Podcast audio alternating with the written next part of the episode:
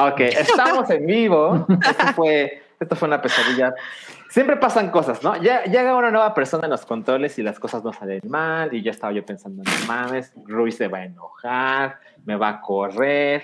Pero bueno, ya estamos aquí. Y antes de que Ruiz se enoje más, vamos a poner la cortinilla que da inicio oficial a este show. Esto es El Hype, un podcast de cultura pop, opinión y anécdotas gafapasta.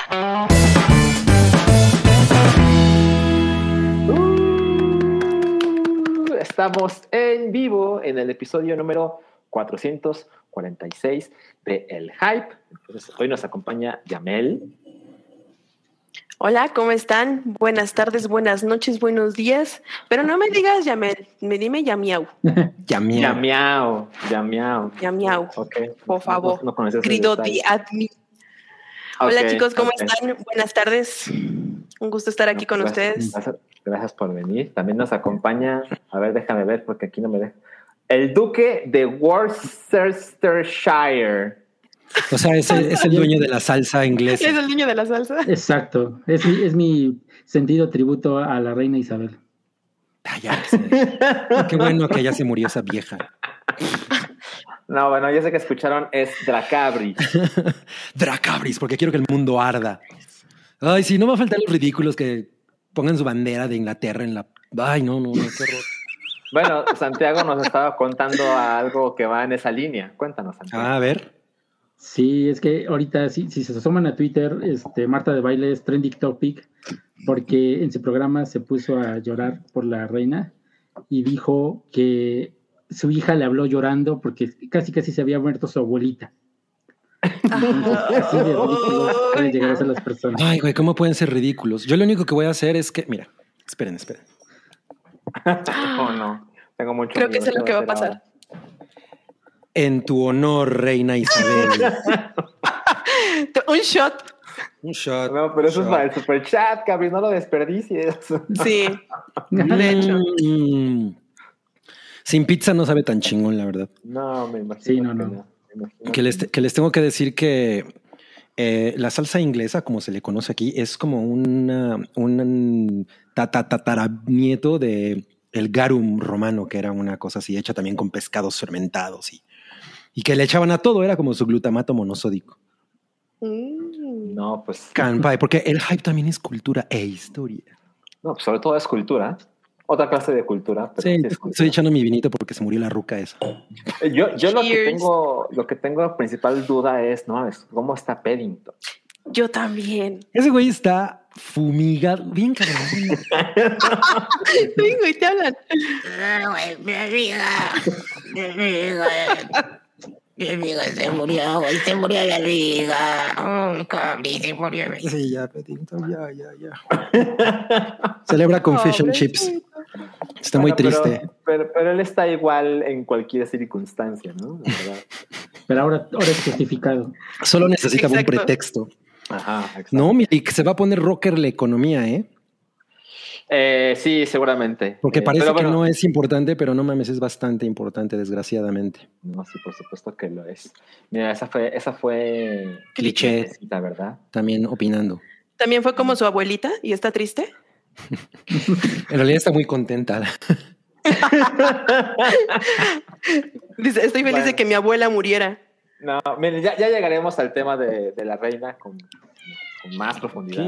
Pero pues, tengo que empezar diciéndoles que pues, evidentemente falta alguien que casi siempre está aquí. Yo creo que de los 446 episodios, yo creo que he estado como en 440, ¿eh? Megan Pues no. Fox. Megan Fox, exactamente, exactamente, cómo olvidarla. Y también Roy, que pues Ah. evidentemente no está hoy con nosotros. Tuvo, tuvo otros planes que decidió que eran más importantes para él. Y pues como ya hay gente que se dio cuenta en el chat, pues es que hoy empezó la NFL, la nueva temporada. Entonces Rui dijo, "No, me voy a tomar mis vacaciones de hombre buga genérico. Pero bueno, no lo necesitamos, ¿no? No lo necesitamos de ninguna manera. We don't need no ruification. Exactamente. Entonces, mira, ya hay un super chat. A ver, vamos a leerlo antes de pasar al primer bloque del show. Dice Cintia Becerra. 100 pesitos aquí el superchat por el tributo a Yacas de Cabri, digo, de la reina Isabel. sí, estuvo muy Johnny Knoxville eso. Exactamente. Ahora, tengo que decirles algo. Eh, hoy hay rifa. Hoy también hay rifa patrocinada por sechilas.com. Entonces, Cintia Becerra no lo sabía, pero ahora lo sabe. Tiene dos boletos para la rifa del día de hoy. Porque recuerden que son, es un, o sea, cada, cada boletito cuesta 50 pesos en el super chat. Entonces, al final de este episodio, espérense un poquito más porque haremos el show en vivo de a ver quién es el ganador de un cupón de 300 pesos que pueden canjear ustedes mismos en sechilas.com. ¿De acuerdo? Perfecto. Ya con eso claro, gracias a todos por venir. En estos momentos son 111 personas. Muchas gracias por conectarse en vivo. Entonces, vamos con el primer bloque de este día, que es una sección que la verdad es que hace feliz a mucha gente y no los culpo porque incluye perritos. Vamos a ver. Perritos included.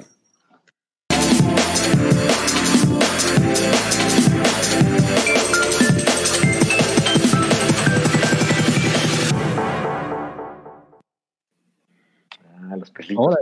Si, si el Me audio pongo nervioso, ¿eh? sordos, ¿Qué? Si el audio de eso no los dejó sordos, no mames. Estuvo cabrón. Yo lo escuché poca madre, ¿eh? ¿Ah, sí? Yo No, también. fue como Pero no sé la audiencia. Exacto. Ya nos dirá la gente. Ahora, también hay un problema. Si la audiencia se queja del volumen, no puedo hacer nada. Claro, Entonces, claro. Pero es importante No, saberlo.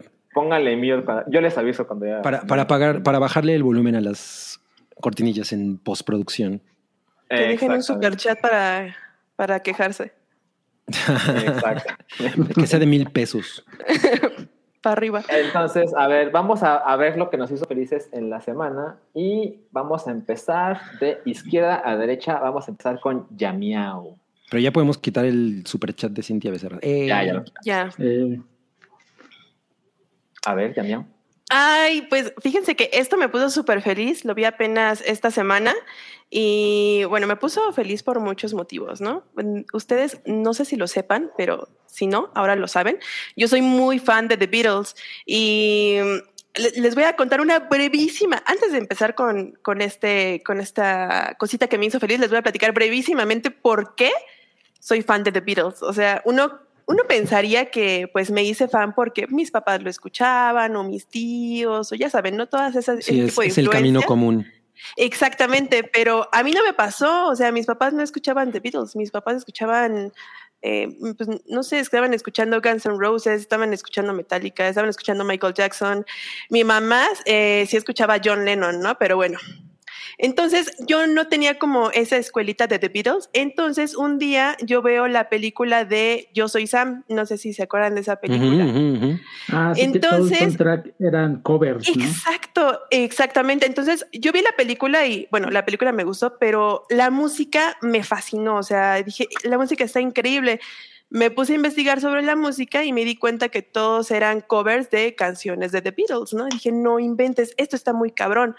Esto me pasó cuando yo estaba en la prepa. Entonces me empecé a juntar con gente que era como muy fan de The Beatles, ¿no? Entonces me empezaron a pasar, pues, que la discografía y la historia y documentales y conciertos y así de, me explotó la cabeza, ¿no? Y de ahí nació mi fandom. Ahora, yo eh, por lo general estoy como siempre viendo cosas eh, que hablen de The Beatles, ¿no? Y este videíto me lo mandaron esta semana porque no sé si a ustedes les pasa, pero al menos yo estoy muy orgullosa de decir que cuando alguien ve algo o de gatitos o de The Beatles y me lo manda es como que, ah, me acordé de ti. Y digo, ah, mi trabajo aquí está hecho, ¿no?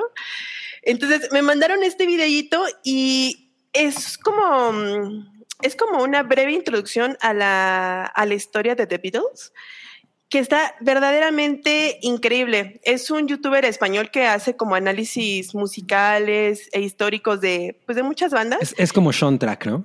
Exactamente, como Sean Track. Eh, igual es español, ¿no? Entonces, eh, este videito de verdad, si tienen oportunidad, véanlo, está increíble. Nos habla de cómo The Beatles, en solo siete años de carrera, cambiaron para siempre la vida. Si hablamos de The Beatles en el Día de la Reina, uh, es cierto, gran timing, ¿eh? Este, como en siete años de su corta carrera cambiaron para siempre este, lo, que, lo que se conocía en ese entonces como el pop y el rock, ¿no? También nos platican varias, varias anécdotas de cómo el primer disco de The Beatles fue grabado en tan solo un día, porque antes eh, los estudios no eran así como como los conocemos ahora, ¿no? En donde la gente va y, y compone y está Y ahí. pasas un año como Guns N' Roses con. Ah, exactamente. O sea, antes no se acostumbraba. Antes el- ese tipo de estudios era para, bueno, esta es la banda, aviéntense las canciones como van para que la gente los conozca como son y para que escuche cómo suenan, ¿no? O sea, sin, sin más ni menos. Sí, o sea, Entonces- había, había ensayos y todo, pero ya llegaban preparadísimos. Exactamente. Entonces, su primer disco lo grabaron en un solo día. Al final del día quedaron afónicos, pero bueno, o sea, eso es como, como una de las anécdotas, ¿no? Otra que nos cuentan que a mí me gustó mucho fue como el disco de Abbey Road se iba a llamar este Everest. Eh, y les dijeron, ¿saben qué? Ok, va, pero tienen que irse a tomar fotos al Everest, ¿no? O sea, tiene que haber congruencia. Y estos güeyes así como que... Muy mm, literal la interpretación. ¿no? Exactamente. Voy a decir, este, y no puede ser así como algo que esté por aquí cerca, así como Abbey Road que está aquí afuera y nos tomamos la foto y san, se acabó, cada quien en su casa a las 5 de la tarde y todos jalo. Y así como esa tiene como, nos cuenta como varias anécdotas de cómo empezaron ellos a experimentar con otro tipo de instrumentos, ¿no? Cuando ellos empezaron, pues sonaban totalmente a rock and roll, ¿no? Porque era lo que sonaba en ese entonces. Pero empezaron a, a, a estar experimentando con otros este, eh, instrumentos, como el sitar, como el melotrón, y cómo empezaron ellos a utilizar sintetizadores antes Hasta, hasta en I Love Her, que es como bolero, ¿no? O sea, como que Exactamente. O sea, ellos chingorro mil influencias. Muchísimas influencias, eh, muchos instrumentos, y cómo eh, ellos empezaron como la onda de los sintetizadores antes de que fueran los sintetizadores, ¿no? Como ya después fuimos escuchando con la música de los ochentas, ¿no? También nos hace muchos análisis de, de cómo, de la composición de las estrofas y de los acordes, de cómo fueron ellos los primeros en hacer este tipo de giras mundiales en donde se dieron cuenta que pues la música no sonaba tan fuerte para auditorios tan grandes, ¿no? Claro. Entonces, de pronto el ruido de la gente era tanto que ellos eh, se dejaban de escuchar a sí mismos, ¿no? Entonces no sabían ni qué estaban tocando, entonces tuvieron que evolucionar eh, el sonido, ¿no? Para que ese sonido de, que, de un concierto llegara a todas las personas de un estadio. Este, ¿qué otra cosa? Corte A y DC así en Exactamente. hasta, hasta atrás, ¿no? Totalmente. Este, también nos hace un como mini recorrido en el estudio de Abbey Road. Este, nos muestra como los lugares, todo, todo lo que pasó ahí, todos los discos que fueron grabados ahí. Y pues súper importante, ¿no? Porque es el estudio que vio nacer y morir a The Beatles. Entonces es así como que, ah, no mames, o sea, es un lugar bien cabrón, ¿no? Y no solamente para The Beatles, ¿no? Sino para la música en general, incluso eh, soundtracks de películas, soundtracks de videojuegos que han sido grabados ahí, o sea, es, es una chulada. Y este, una de las frases con las que me quedo que dice este chico y que yo estoy completamente de acuerdo es que The Beatles son los Simpson de la música. Probablemente mucho de la música que escuchan el día de hoy, muchos, muchas cositas, ¿no? Distorsiones, bla, bla, bla, que escuchamos en la música moderna, los Beatles lo hicieron primero, como el capítulo de South Park, ¿no? Que así, Simpsons lo hizo, Simpsons lo hizo. Exacto, Entonces, exacto. Totalmente. Gran Entonces, episodio ese. gran episodio. Este, No y pues por eso. Siento que vi el video. Ya para qué lo veo. Ajá, ya, ya no, ya no lo voy a buscar nunca. No, Ya sí, véanlo. Está muy padre. Faltaron muchas otras cosas. Ok, ok, ok. Muy bien. Mira, sí, sí se ve feliz, ¿eh? Porque luego decimos, no, pues cosas que me hicieron felices en la semana. Es como, no, no, pues vi una cosa. pero- Estuvo padre, pero. No, pero ahora sí, ahora sí, lo, lo lograste ya. Perfecto. A ver, vámonos con Santiago. ¿Qué te hizo feliz en la semana? Mira, a mí me hizo feliz esta ocasión un videojuego. Eh, Es el de Shadow Tactics. Este, este juego yo lo había comprado hace varios años. Siempre sale cada seis meses de, de rebaja en Steam, Mm, pero nunca lo había podido jugar porque siempre tenía una laptop bien chafa. Entonces, a unos, hace unos meses me compré una ya decente ujú. y, y me- y apenas esta semana me acordé que tenía yo Steam. Entonces, dije, a lo mejor ya puedo jugar videojuegos. Entonces, ya lo bajé Ujú. y ya, ya Ujú. pude correr ya casi todo lo que había comprado. Entonces, ahorita estoy aprovechando para jugarlo y no mames, me lo estoy pasando bien chingón. Me estoy echando sesiones de 3, 4 horas diarias y está muy bueno. Ok. No sé, Ajá. para los que no conozcan, este es un juego de tácticas, no- como de la, es como un spin-off de la serie Comandos, que salió hace, ¿qué les puedo decir? Como en los noventas, mediados de los noventas. Sí, más o menos. sí. Y es a juego de táctica con el puntero, tienes varios personajes, tienes que mandarlos a hacer este, muchas tareas para completar misiones en modo, en modo stealth. Entonces Ujú, ujú. es bastante complicado a veces, es bastante frustrante, tienes que estar repitiendo misiones a cada rato. Y la neta, este, lo recomiendo, como por ahí andaban diciendo en el chat, creo que todavía está en rebaja. Yo, yo conseguí toda la colección en menos de 100 pesos. No. Entonces, si, si a alguien le interesa, este, lo recomiendo ampliamente. Pero espera, ¿la colección de cuántos juegos es? Creo que son 3, 4 juegos de comandos de la serie principal y aparte este. Ah, ya, ok, ok. Shadow Tactics es solo uno, pero vienen todos los comandos. De Sí, acuerdo. y es, ok. y es un juego que le puedes invertir fácil 24 horas, así, de- de- entre que vas acabando y planeando, y es, es bastante largo y digo, es muy entretenido. Ok, entonces tú también caes en la trampa de, no, está bien barato en Steam, me lo compro y lo juego después. Exacto, es lo que ahori- y ahorita me está salvando eso, me está entretenido. Sí, claro, claro, qué chingo, muy bien. A ver, dice Ameniaco Juegazo, es como comandos, pero de la era Edo, Edo. y más perrón. Ok. ok. Más perrón que nunca. Sí. Cabri, ¿a ti qué te hizo feliz en la semana? Pues miren, me hizo muy feliz eh, eh, es escuchar este track que de pronto me salió y no, me, Ajá. no recuerdo exactamente cómo llegué a él. En realidad lo escuché en SoundCloud. Eh, durante mucho tiempo en la vida le había pedido amigos, eh, ¿se acuerdan de esta rola? Em, que era... Y yo decía, güey, no me acuerdo quién la cantaba, ¿no? Y yo siempre decía, güey, me suena como a Front 242, pero durante mucho tiempo estuve tratando como, como de localizarla. Por eso Y- Shazam, Cabris. O sea, ya sé, pero, pero ¿cómo, ¿cómo la iba a escuchar si no había manera de escucharla? O sea, no le puedes cantar a Shazam. ¿Quién sabe? Sí le puedes cantar. Se la tarareas y ¿Sí? sí te la pones. A veces. Pues yo, yo lo he intentado y no me sale, ¿eh? Ok, ok. Muchas veces lo intenté. Pero bueno, la cosa es que buscando remixes y, y- y bla, bla, un, día di con... O sea, como que dije, güey, me voy a poner a escuchar remixes de industrial del final, de fines de los 80, principios de los 90, que pues era el, el estilo, ¿no? En el, que, en el que se encapsulaba esta rola. Y finalmente logré recordar de quién era, que es de, una, es de un proyecto que se llama Tragic Error o Fatal Hair Error, que depende de, no sé exactamente de qué depende el nombre. O sea, en- en- a lo mejor es en el lugar en el que lo estés escuchando, porque ya es que de pronto por derechos no te puedes llamar de cierta manera, a lo mejor en Estados Unidos o whatever. Claro. Y resulta que es, era un proyecto de, de un güey que se llama Patrick DeMeyer, que, era, que fue en algún momento integrante de Technotronic, la de Pump Up the Jam. pump it up. Ujú. Ujú. Y pues ya por fin vi con todos sus tracks, ¿no? Y, y ahora he sido demasiado feliz porque fue de esas, es- ha sido de esas cosas que había estado cazando durante un chingo de tiempo y de pronto me olvidaba, ¿no? O sea, como hay canciones que tienes muy ubicadas, como esa de que Rui y yo siempre nos burlamos de.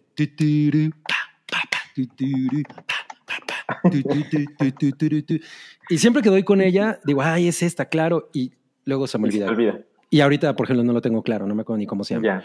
ok. Pero bueno, ahora ya eh, re- recuperé estos tracks de los cuales fui muy fan. Y además eso me llevó a muchos otros tracks de esa época en la que iba yo a, a los antros así industriales, ¿no? Así principios de los 90, porque pues todavía a fines de los 80 no tenía ni varo ni, ni permiso Ujú. para ir a, pa- para entrar a antros.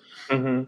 pero eh, así el mecano y, todo, y, y y- y todos esos changarros, eh, pues es, es- es- es- un, es un muy buen throwback a la época en la que me tocó entrarle a la, al- a la música bailable, pero como más hardcore, Ajá, exacto. ¿no? exacto. Está, estaba chido.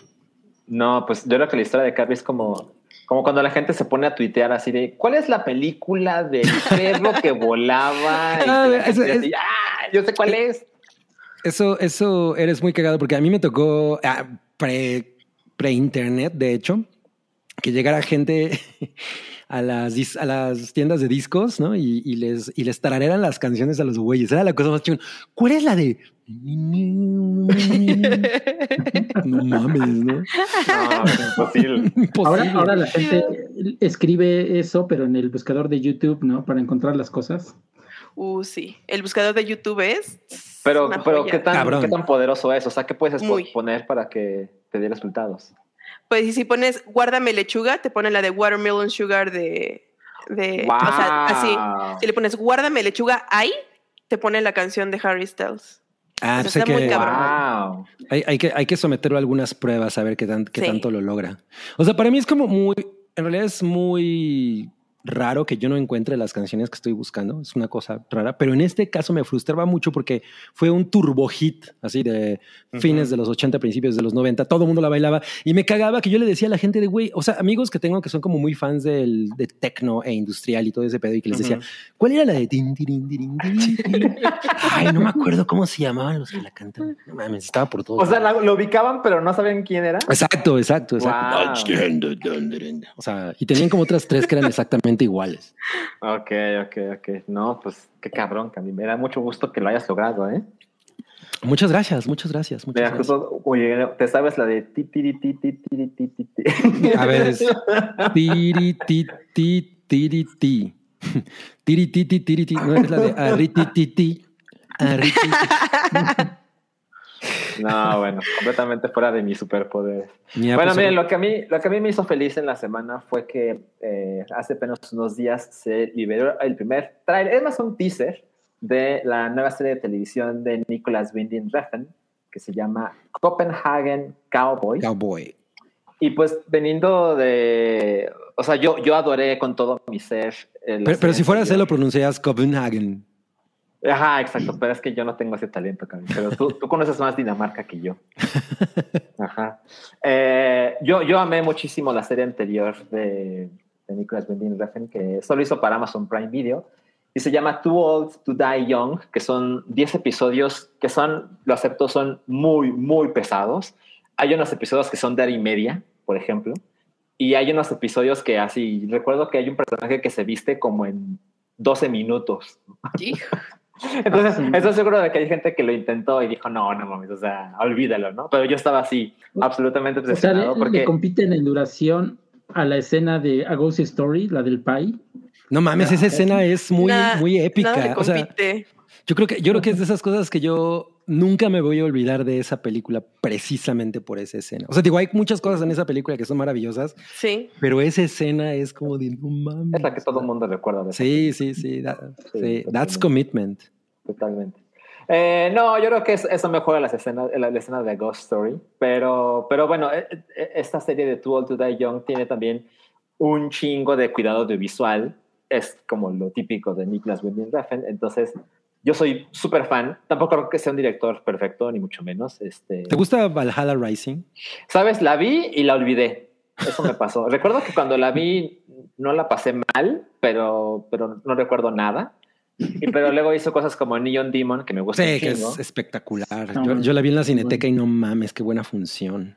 Pero, por Yo se la vi recomendé a unos amigos y me terminaron Ajá. odiando. que que, que era, que eran esas Demon.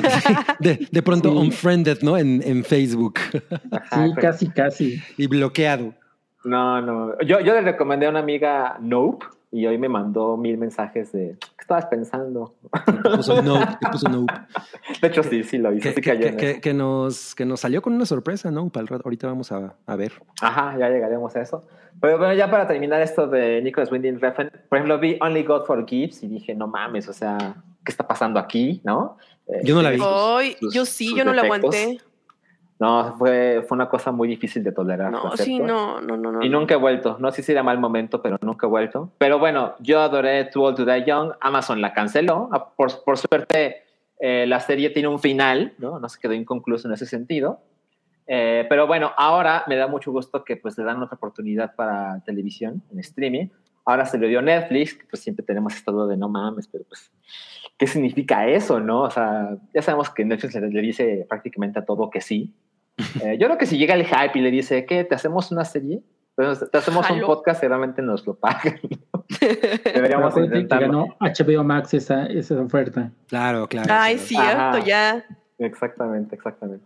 Pero bueno, para los que estén interesados en la serie de Nicholas Winding Refn, Copenhagen Cowboy, va a estrenarse a finales de este año, aún no tiene una fecha precisa, y van a ser seis episodios. Pero bueno, yo no me quedaré en que son seis horas, realmente van a ser así. Es capaz de que sean 15 horas, ¿no? En seis episodios. Entonces, seguramente Pero sí, cuando se ve muy hermoso, güey. O sea, si hay una cosa que este güey tiene, por lo menos en, en- o sea, que siempre hay que celebrarle, es que la- el, el diseño de producción es una pinche maravilla, ¿no? Sí, sí, sí, absolutamente de acuerdo.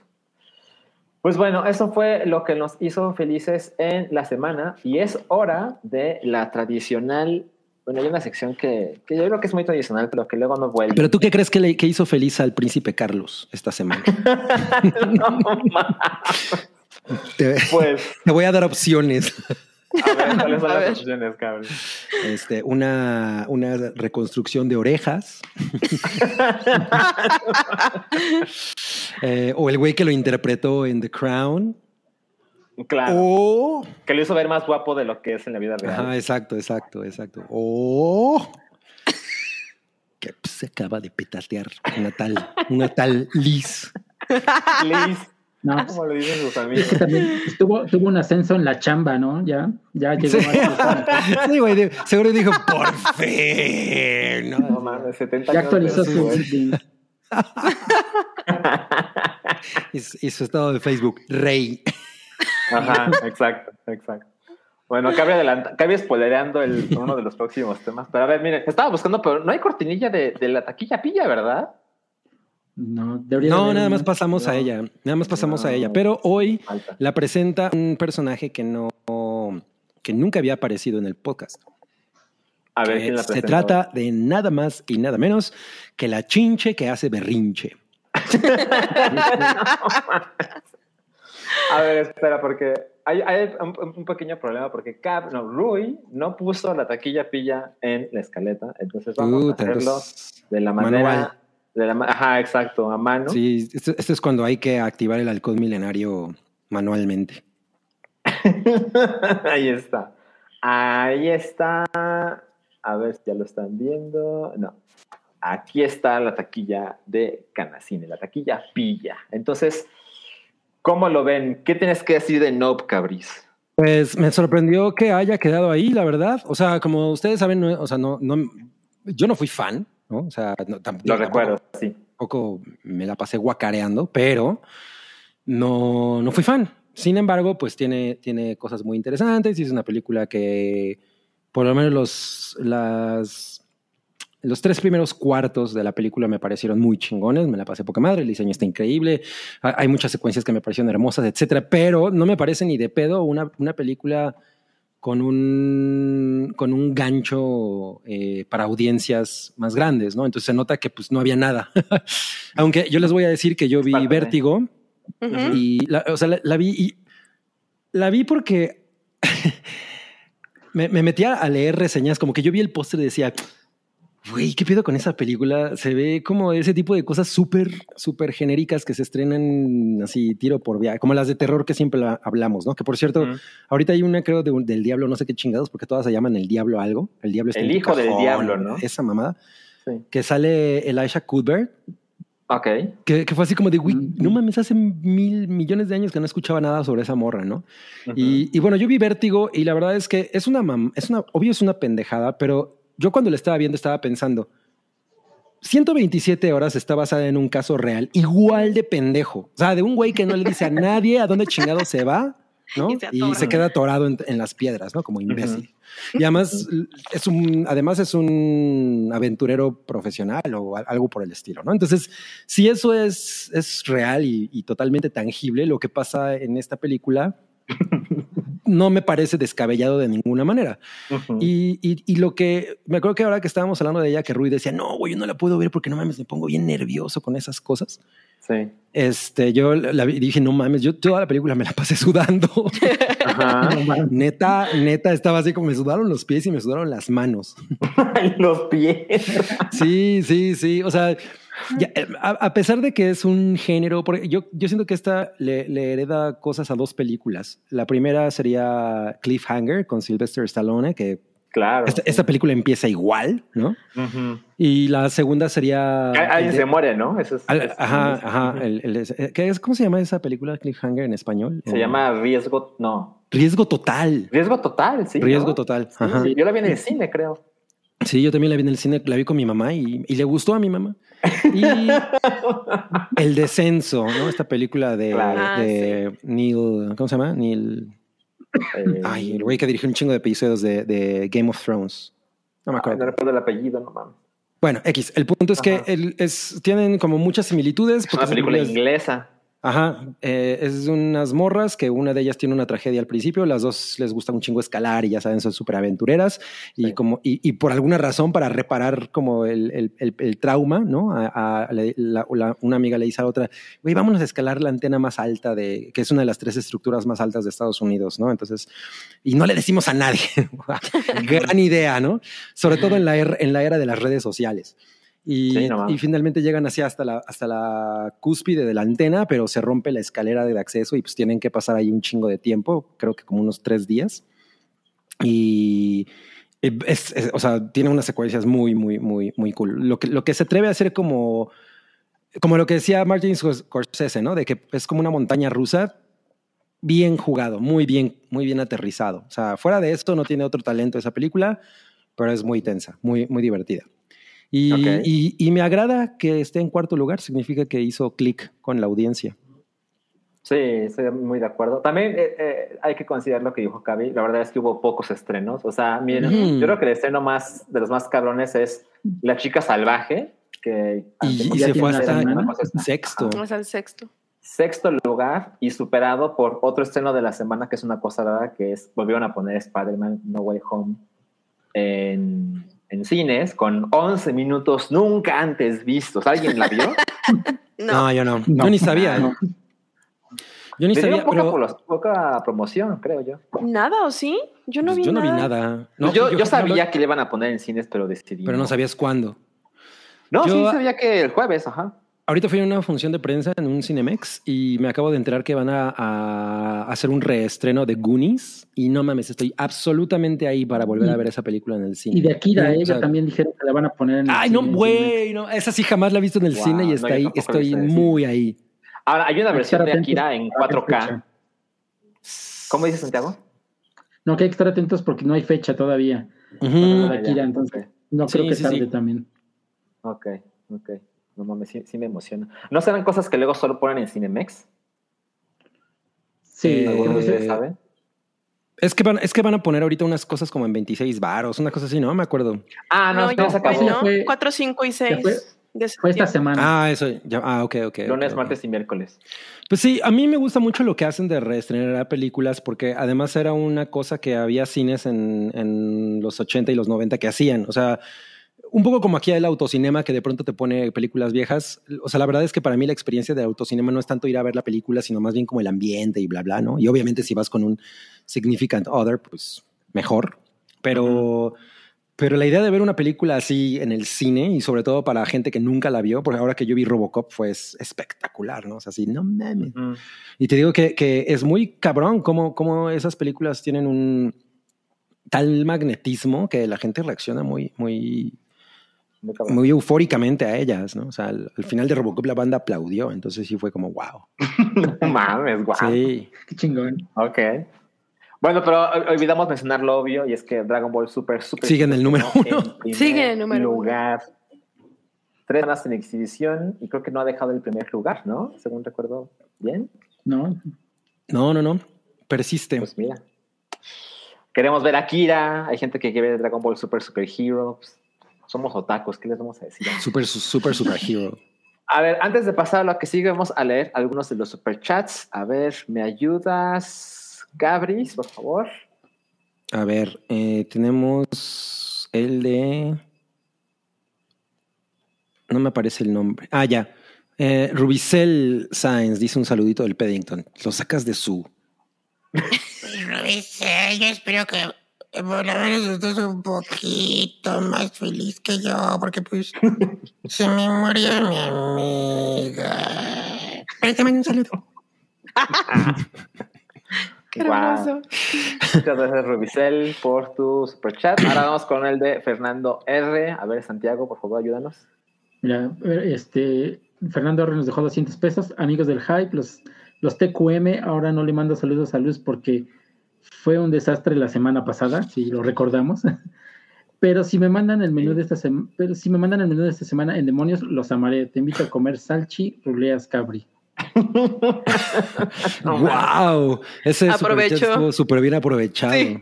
Así, ¿eh? Bien merecido por 200 pesos. Pues yo, yo te acepto la, la salida a comer, Fernando, y que me cuentes el desastre con, con Luz, porque sí fue muy, muy lamentable. ¿Se le, se le fue la luz.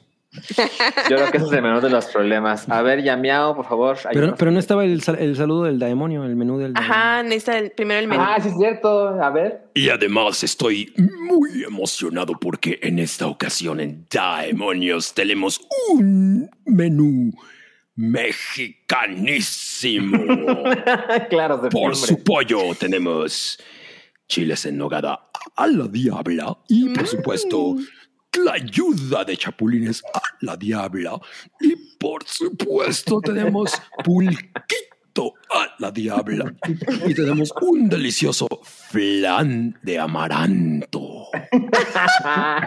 Sobre sobre una pepitoria adentro de una alegría insertada en una guayaba eh, con azúcar escarchada. Ajá. En una michelada y todo a la diabla. Por solo 676 pesos. Gran es, menú. es cierto que, que este, eh, esta semana contrataron una nueva hostess que viene directo del Palacio de Buckingham. No. Ahí, no, Ah, no, no, no sabía. No, no me, no me pasaron ese comunicado, pero ahorita mismo voy a ay. jalarles las orejas. Hay mala comunicación entre el demonio y Al interior de. Diamond. Sí.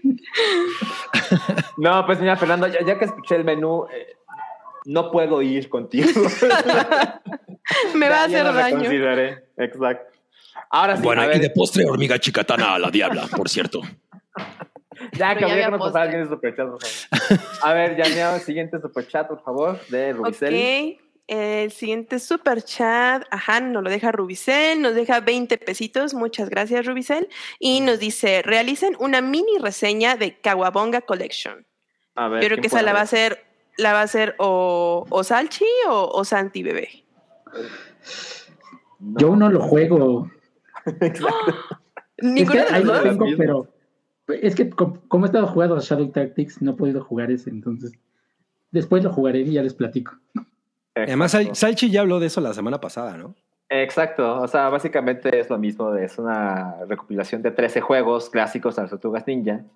Y aparentemente las cosas salieron muy bien porque se ha convertido como en el estándar de la industria de, oigan, cuando hagan eh, colecciones retro de juegos, este debería ser el modelo a seguir porque tiene un chingo de material extra y porque se ve que está hecho pues, con un chingo de amor y tiene ilustraciones y tiene los manuales escaneados y tiene eh, opening y outro de las caricaturas y tiene trivia. Entonces, no es únicamente así, te metes a una pantalla y así, juego uno, juego dos, juego tres, eliges uno y juegas y se acabó, sino que tiene muchas más cosas para fans. Entonces, si ustedes son fans de las Tortugas Ninja, sobre todo de, la- de esa era clásica, porque recuerden que la semana pasada Cabri estaba con Santiago de Es cierto. ¿Cuál es el juego de, la, de, la- de arcade del 89, del 91, etcétera? Entonces, por eso se mencionó la semana Ajá, pasada. exacto, exacto. Pero bueno, yo que no lo he jugado, me siento en la suficiente confianza de decir, creo que está chingón, creo que le puedes entrar. Entonces, esa es la mini reseña de eh, la Cababonga Collection. A ver, vamos con un super chat más, Javi, por favor.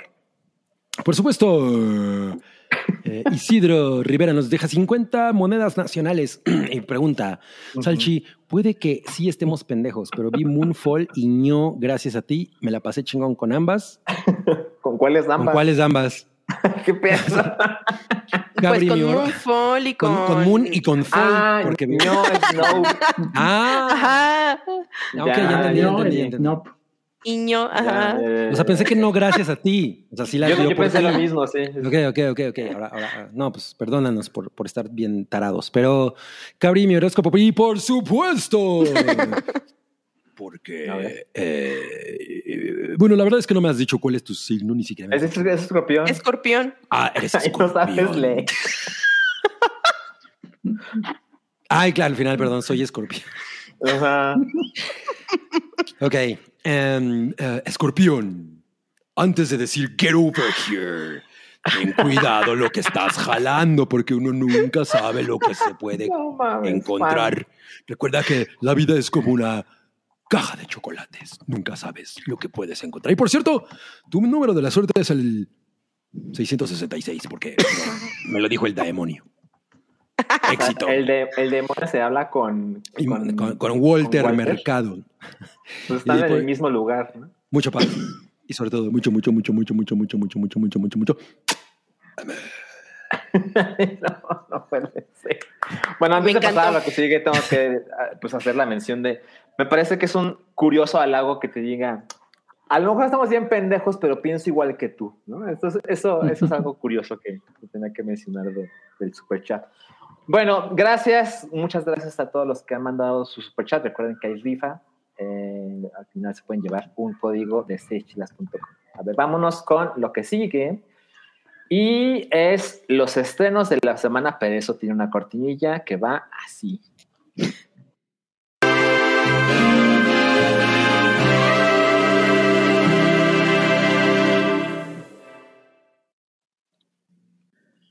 A ver, ¿quién nos puede hablar de Vi y Poppycats?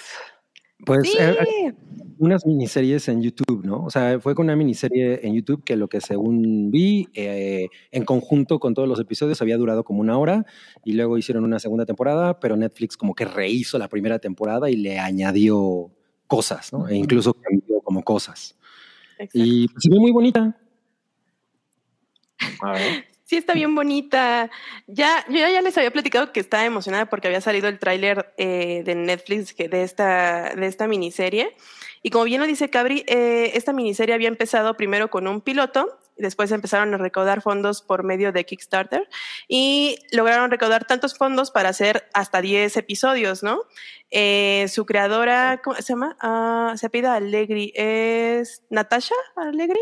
Ajá, Natasha, Allegri Ujú.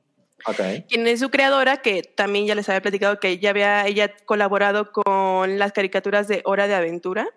Este mandó esta, bueno, todos sus bocetos y la historia le las mandó a dos estudios este, japoneses para hacer la animación.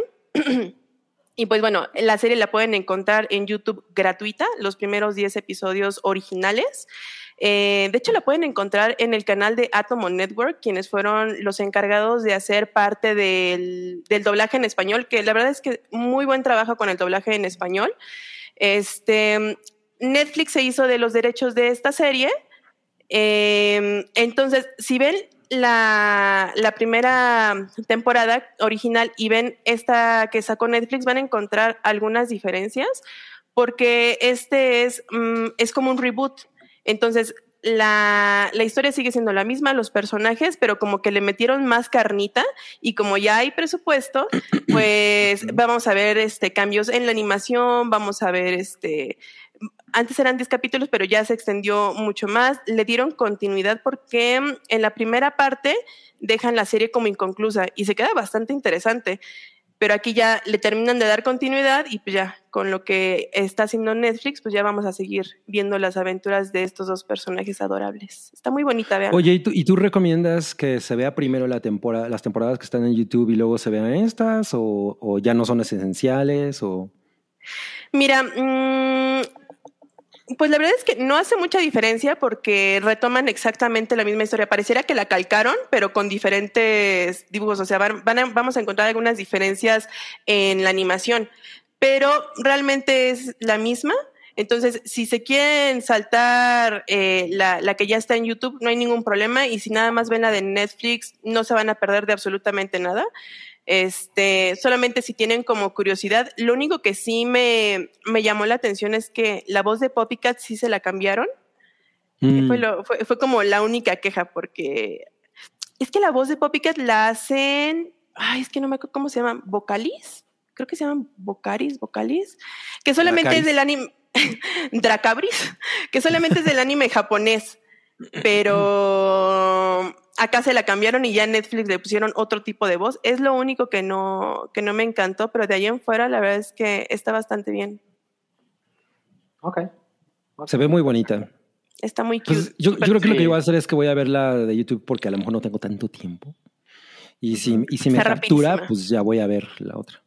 Esa- ah, exactamente, un Vocaloid. Aquí ya nos puso Hugo. Exactamente, era un Vocaloid quien hacía la voz de Poppycat y ahora ya este ya no la hace un Vocaloid.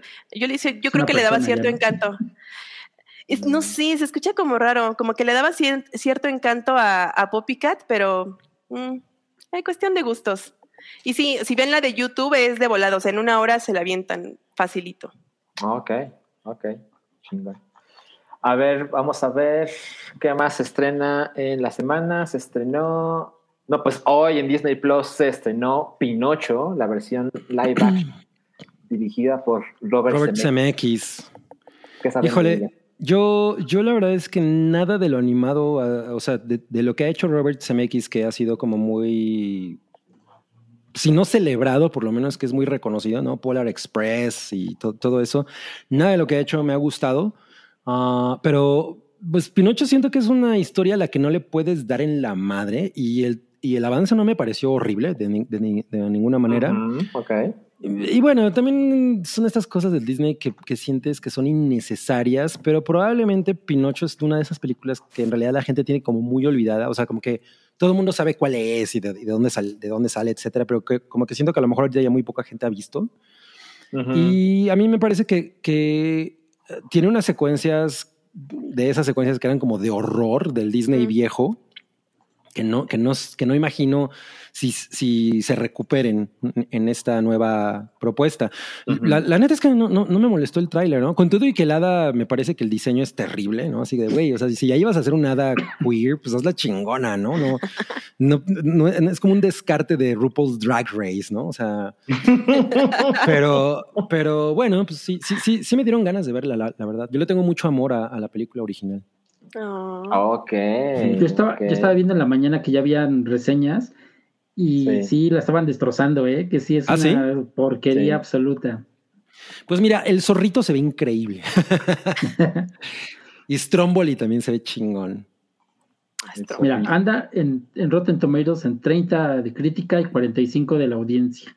Wow. No mames, o- están, están, o sea, lo, lo cabrón es que coinciden, ¿no? Sí, sí, sí. Sí, exacto. Wow, órale. Pero qué tan mal puede estar, o sea, la historia ya está, o sea, a menos que de Exacto. plano le cambien la historia así radicalmente, que sea otra onda, o sea, ¿cómo la Me- pueden odiar tanto? Me llama la atención porque La Bella y la Bestia, por ejemplo, que debería ser Bella y la Bestia, siempre he tenido problema con ese, con ese título en español. Es cierto. Pero ese remake sí me parece deplorable. O sea, yo sí Es estaba así como, horrible. No mames. Es ¿no? horrible. Y, y le fue muy bien. O sea, como que la audiencia la aceptó muy Eh, sí. eso unánimamente. pasa, Eso pasa. De hecho, ¿cuál, o sea, cuál de estas? bueno, ya son 19 películas live action que hay, Ah, o sea, readaptaciones que hace Disney. Y ya eh, creo que a la gran mayoría les ha ido bien en taquilla. Eh, esta pues no, no va a estar en cine, esta solo es de Disney Plus, entonces pues eso cambia las cosas. Pero la que va a estar en cines parece- es la de Del Toro, ¿no? Yo creo que ah, tal vez haya una pequeña confusión ahí porque vamos a tener dos películas de, de Pinocho. Sí, Eh, yo de exacto. hecho cuando vi el trailer dije, ah, me quedé así, dije, ah, no, no, no, esta es la que iba a ser, sí, es la que iba a ser Disney de, de la, su- de la propia, ¿no? Así. Ajá, Sí, sí, exacto, sí. exacto. Pero a mi parecer, o sea, yo no he visto todas, por supuesto. Yo nunca me haría eso. Pero, pero, o sea, bueno, siento que el libro de la selva es la mejor de estas 19 películas. Yo no he visto esa, yo no he visto esa. Yo tampoco. Y posiblemente si la vemos en casa, puede que cambie mi perspectiva, porque yo la vi en el cine y estuvo es- muy espectacular. Pero siento que pues verla en casa sí le puede dar en la madre. Y, sabes que creo que una cosa que pasa con Pinocho y a lo mejor Disney, ahí, voy a, estirar la liga, pero Pinocho es una historia perfecta para ser actualizada de una manera que realmente resuene incluso como tipo Black Mirror. ¿Qué pasa si Pinocho en realidad es una inteligencia artificial? ¿No? O sea, como que siento Un que cyborg. eso... Ajá, exacto, que, que eso podría resonar mucho más con la soledad de la gente mayor en esta época, que es una cosa absolutamente cabrona y devastadora. O sea, es una gran oportunidad para, para llevar a esa historia al, al feeling, ¿no? al zeitgeist en- del momento, en lugar de repetir exactamente la misma película que hicieron hace 50 años. O sea, Ujú. ahí como Oye. que están desperdiciando oportunidades. Pero eso ya lo hizo inteligencia artificial, ¿no? Es como que lo intentó, ¿no? Más o menos, más o menos.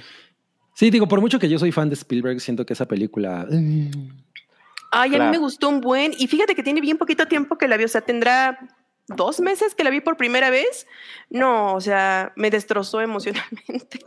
Yo creo que la voy a volver a ver, porque la neta cuando la vi, eh, me acuerdo que salí como, "Ay, Spielberg, o- o- o- otra que se suma a Hook, ¿no? No, sí, o sea, yo creo que sí, vuélvela a ver en estos tiempos y este, a mí, a mí me dejó destrozada, me gustó mucho. Lo voy a, lo voy a hacer, lo voy a hacer.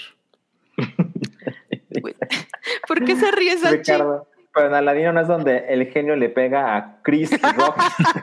Ay, sí. Pues de hecho sí, sí es esa. De una manera muy perturbadora, pero sí es esa. Ahora, eh, lo que dicen es de, ya está la peli de inteligencia artificial. Sí, pero en esa película, eh, obviamente hay como esta gran similitud en que Pinocho, eh, bueno, en el, el personaje es un niño, es un niño. Pero aquí estoy habl- hablando, por ejemplo, de, de una relación que puedes tener con algo como Alexa, que, hay un- que Alexa ahorita es una, una compañía muy cabrona para mucha gente mayor, ¿no? O sea, sí. que están en completa soledad. Entonces, siento que ahí hay un símil que no se ha explorado necesariamente. No tiene que ser como esta criatura que, que anda como por tu recámara, ¿no? Corriendo, o sea. Mira, me parece. O sea, eh, dime. Tú dices algo más como Her. Ajá, exacto, pero con esta idea del niño, porque pues al final es un hijo, ¿no? Sí. Claro. Ajá, o sea, Hair es una, es una pareja. Mm, Sí, exacto. Ahí se los Sí. dejo.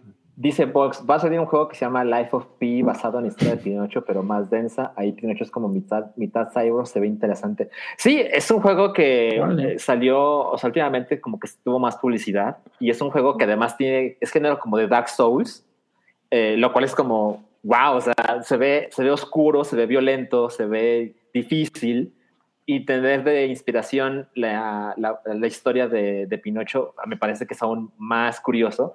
Y justo se, se están como mezclando proyectos que tienen que ver en la misma línea casi al mismo tiempo. O sea, la Pinocho de Del Toro, la Pinocho de Disney y Life of Pi, que pues es un videojuego, pero pues de alguna manera es la misma cosa.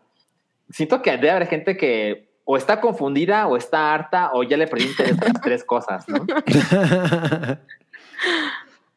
Habrá Es que que ver. lo- A mí lo me parece como- sorprendente porque... ¿Qué dice Santiago? Que es, es, es el tema de, de ahora, ¿te acuerdas? Ves que siempre salen películas del mismo tema a competir, Volcano contra Dance Speak y esas cosas, pues ahora es Pinochos, todos Pinochos. Mil todos. pinochos. Ahora, lo que me, también me parece curioso es que seguramente Disney no tenía en mente o realmente no creía que esta película le iba a ir tan mal porque la liberó como parte, como el gran estreno del Disney Plus Day. O sea.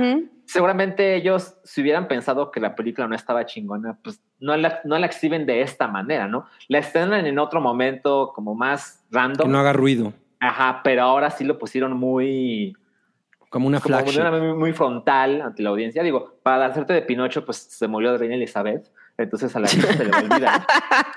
Le va a valer Pero yo creo que Disney no tenía en mente que la película estuviera así. Que, que alguien nos puso por ahí que ya Chabelo superó ahí. No, no, no. Chabelo no tiene ni pedo la edad de, de la reina No. Isabel. O sea, No, No. la reina tenía 96 años. Sí, o sea, ese güey se ve más, se ve como de la edad de la reina Isabel, pero no la Pero tiene. no. Pero es el mame, Cabi, es el mame. Sí, claro, claro, claro. Oye, ¿viste que en el póster sale cliché ahí asomándose en una cubetita o algo? Ay, sí es cierto, ahí está. No, no me pasó, no me pasó regalías la calabra. Cabri explotando a cliché, ¿no? Va a llegar con, con cubetadas de dinero contigo. ah, sí, Bueno, a ver, vamos al siguiente estreno. Ah, ah, es otra imagen de Otra vez Pinocho. Ajá, exacto. Otra. Otra vez Pinocho. Pinocho. Otra vez Pinocho con la Ay, hada negra. Hada queer. No mames, eso, eso se va a poner incendiario. Sí, ¿eh? Y mira, justo hablamos ah. del Disney Day, pues estas son algunas cosas que, que son parte de la celebración. O sea, Thor se subió finalmente a Disney Plus. Así es, a partir de hoy. Eh, Andor va a ser como que un adelanto. Sí, es un adelanto. Es un adelanto, sí.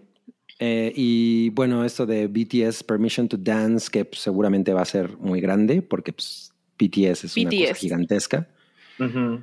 Eh, en, en mi caso, nada de las tres cosas realmente estoy inmensamente interesado. Además, ya, ya vi Thor, Love and Thunder y no la volvería a ver. No, no, no la odié, pero pues no mames, ¿para qué? ¿Para qué, no? O sea, tampoco fue de. O sea, sí. Ajá. Entiendo. Pues yo ahora voy, voy a ver Thor Love and Thunder porque no la vi en cines. ¿No la has Ya. visto? Estoy, estoy listo para hacerme daño. Estoy muy ahí. Ay, no es para A ver. tanto. Pues a ver, la próxima semana les platico, porque sí la pienso ver este mismo fin de semana. Se va a abrir una sección que diga lo que odié de la semana y va a ser Salchi hablando de Ajá, ajá. Una pregunta en la que, que a lo mejor me voy a adelantar un poco, pero esto de Andor no tiene que ver con el reestreno de Rogue One. Sí, de hecho sí te estás adelantando, Precisamente. pero ya llegaremos. Ah, ok, ok. a eso, Ya llegaremos. Ok, ok. Pero Cabri haciendo el foreshadowing. A ver, se estrena Soy tu fan, la película el día de hoy en cines. Importante. Sí. En en. ¿Alguien vio Soy tu fan? Yo No. yo no he visto nada. Nunca. Yo, No, pero vi a, pero vi a- ¿cómo, a- ¿cómo se llama ella? Este, Ana Claudia Talán. Ana Claudia. Talán con bien peda en la primera. Sí, lo vi.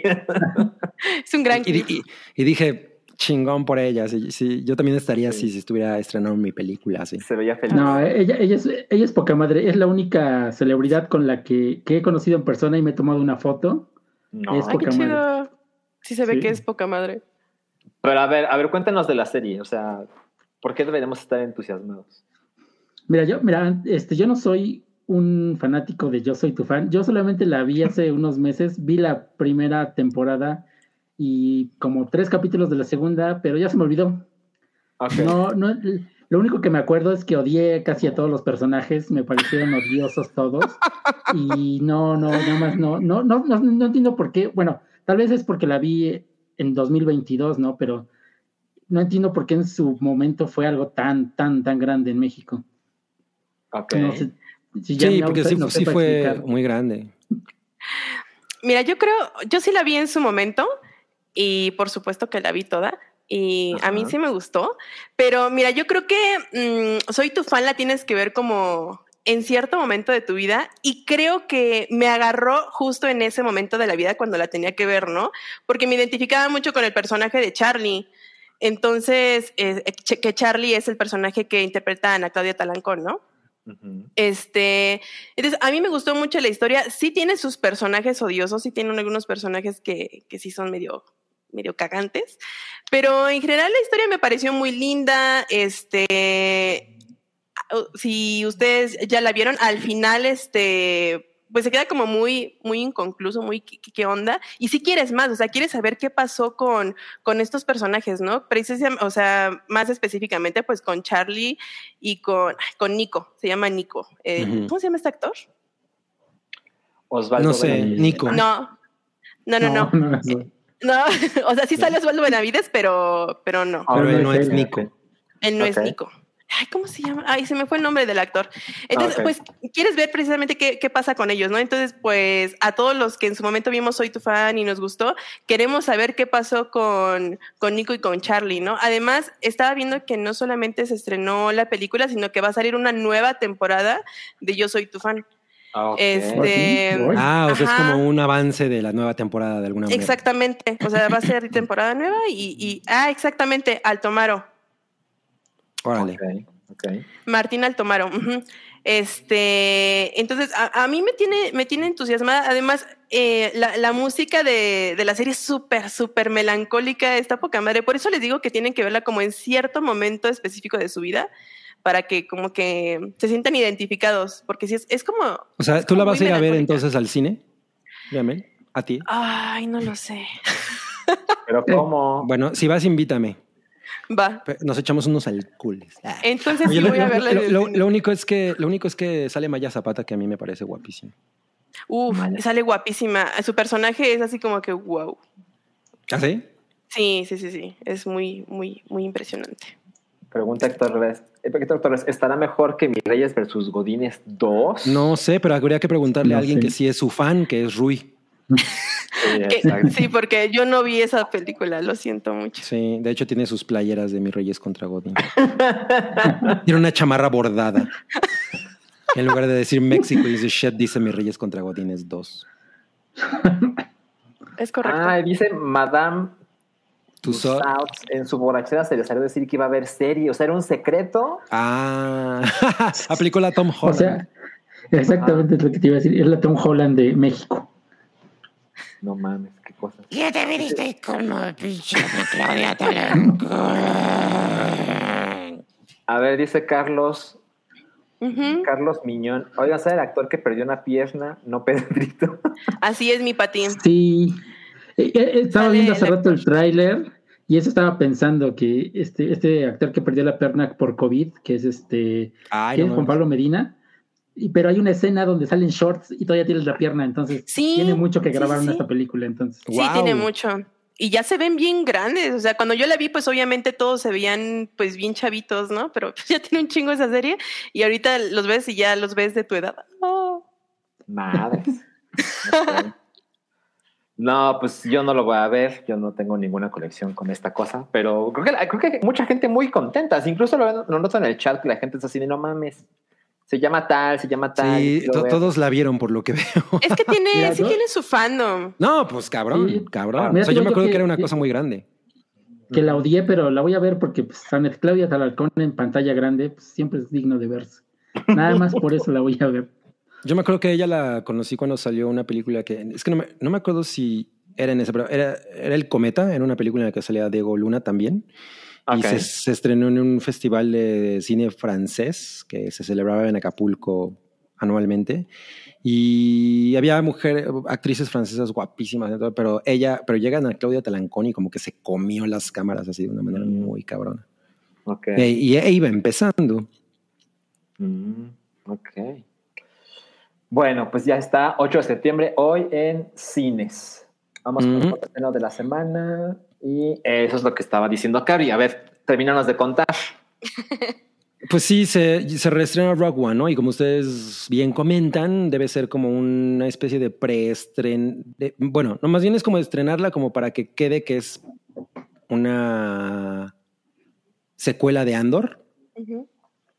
Eh, precuela, ¿no? Sí. No, No, puede ser precuela porque se muere el personaje. claro, sí, sí, sí. ajá, Ah, claro. precuela. Precuela, Ajá. Andor es la precuela y es la secuela. Exacto. Exacto, exacto. Entonces Este es debe como ser de así. Suicide Squad, ¿no?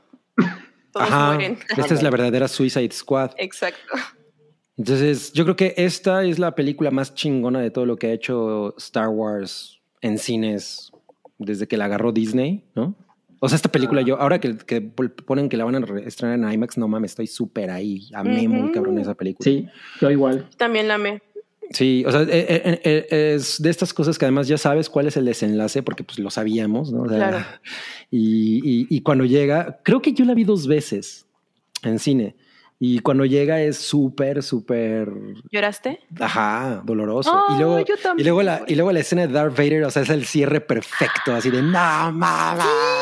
Sí, Me no, acuerdo que todos en el cine estábamos así de no mames, o sea, Sí, flipando sí. en Full HD. Sí, sí es increíble. O sea, la verdad es que, que, que, que me, que me llena de mucho júbilo Rock One. Sí, qué chingón. Ahora, también creo que el, el estreno de esto en IMAX es porque tampoco hay muchas películas para, para poner ahorita en cartelera. Sí, es un buen momento. Ahora, no es, Claro. no, no es un estreno así masivo porque pues, es no- únicamente en IMAX. Y Correcto. Por ahí tenía, había una lista, ¿no? De cuáles son las únicas pantallas IMAX en el país. Sí, hay Oh. muy pocas, hay como 10, algo así. Pone En mi pueblito, Torres. en mi pueblito hay, hay dos. ¿Ah, en serio? Dos, dos Pues en IMAX. nuestro pueblo Wow. te hay. Ajá. En mi pueblito hay dos pantallas. En IMAX. Ciudad de México hay tres, ¿no? Wow. Universidad, Perisur. Y Papalote, ¿no? eso, eso también cuenta. Sí, Pero eso no es claro. de Cinépolis. Eso no es de Cinépolis, exacto. No, sí. Bueno. En satélite también hay una. Ah, mira, entonces. Ah, sí. es cierto, es cierto. Ujú. Ok, ok. Pues yo creo que es una buena idea. Yo creo que es una. O sea, sabemos que es publicidad, pero pues es de la publicidad chingona, ¿no? O sea, yo, sí- eh, yo coincido con Cabri. eh, creo que hay mucha gente que se queda con. No, es que del episodio 7 para acá, Rogue One es la más chingona. Y pues poder verla otra vez eh, solo en IMAX, pues, la poca madre. Sí, poco claro. A mí ya pusieron que Buena Vista, Buena Vista, Buena Vista. Ah, creo que sí. Tienen una, una IMAX. Ok, ok. Bueno, a ver, vamos con el siguiente estreno de esta semana. Se estrenó Cobra Kai, temporada 5. Bueno, se estrena mañana viernes. Yo no he visto la anterior, la verdad. Oh, ok. Tú, O sea, Santiago, a mí- ¿qué yo- tal la ves? ¿Perdón? Yo sí la vi, este, mira, yo no, yo no soy, este, sí pertenezco a la generación que creció con Cobra Kai, digo, con Karate Kid, pero tampoco soy así el exageradamente fanático, ni me sé el lore, bueno, sí, las vi, pero ni me acuerdo casi de nada. He visto la serie, me ha entretenido, pero la olvido a los tres días que la acabé de ver. Entonces Mm. también no sé mucho, pero estoy emocionado de la 5 y espero que ya le empiecen a dar un cierre, porque lo único que me acuerdo es que ya es- cada, cada, cada temporada es más ridícula que la anterior. Y ya están así a un pasito de, ya sabes, de brincar el, el tiburón. Ajá. Entonces, ya, espero que ya aquí se vea un, un- un guiño al final.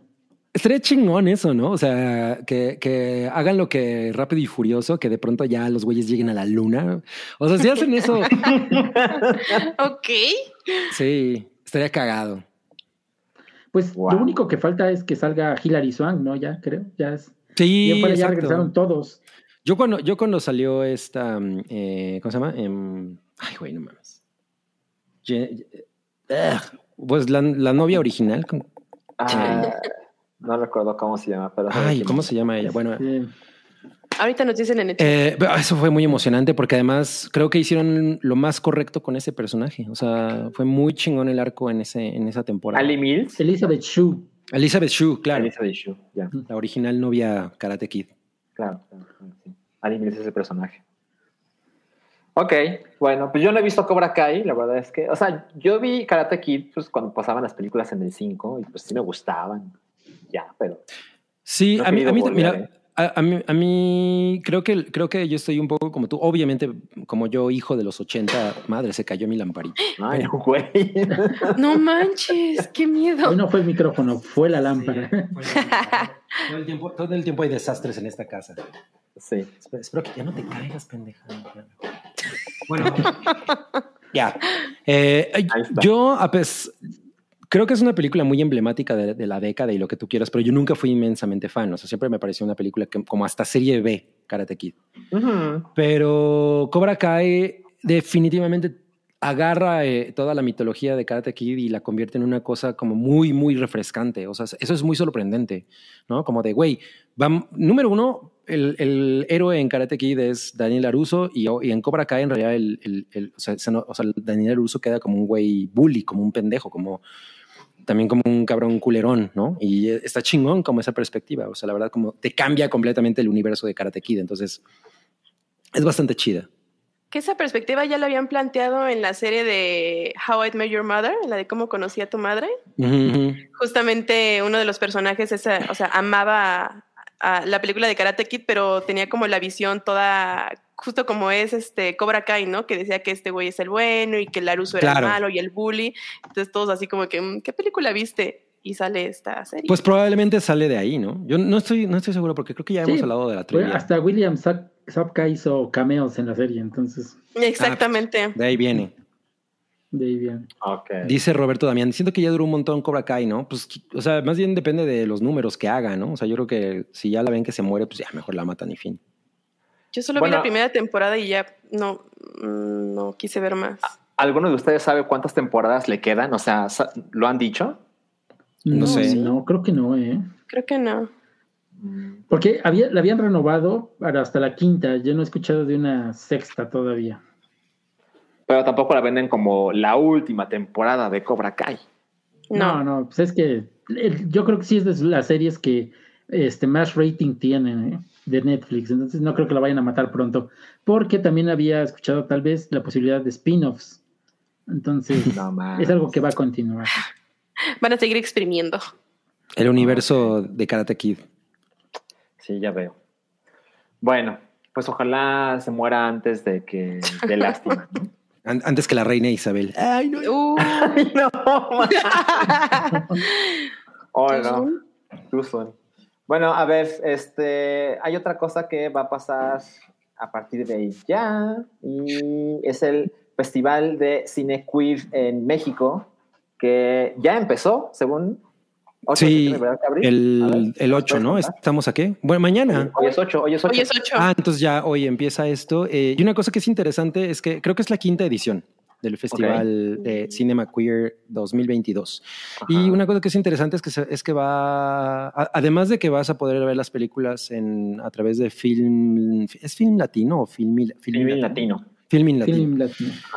Pues digo, si ustedes no tienen como chance de, de- de- de ir a las salas de cine a ver cualquiera de las películas de, este festival, eh, pues también la pueden ver ahí. Pero en realidad va a estar en cuatro ciudades. Va a estar en Morelia, va a estar en Querétaro, va a estar en la Ciudad de México y va a estar en Mérida, ¿no? Entonces es, es- es de alguna manera un evento que va a ocurrir a nivel nacional, ¿no? Kinda. Y ajá, está chingón. Y algo que me, que me parece interesante del, del festival es que eh, se va a proyectar una de las películas que están nominadas al Ariel, que es, em, ay, ¿cómo se llama? Em, Nudo, Nudo Mixteco.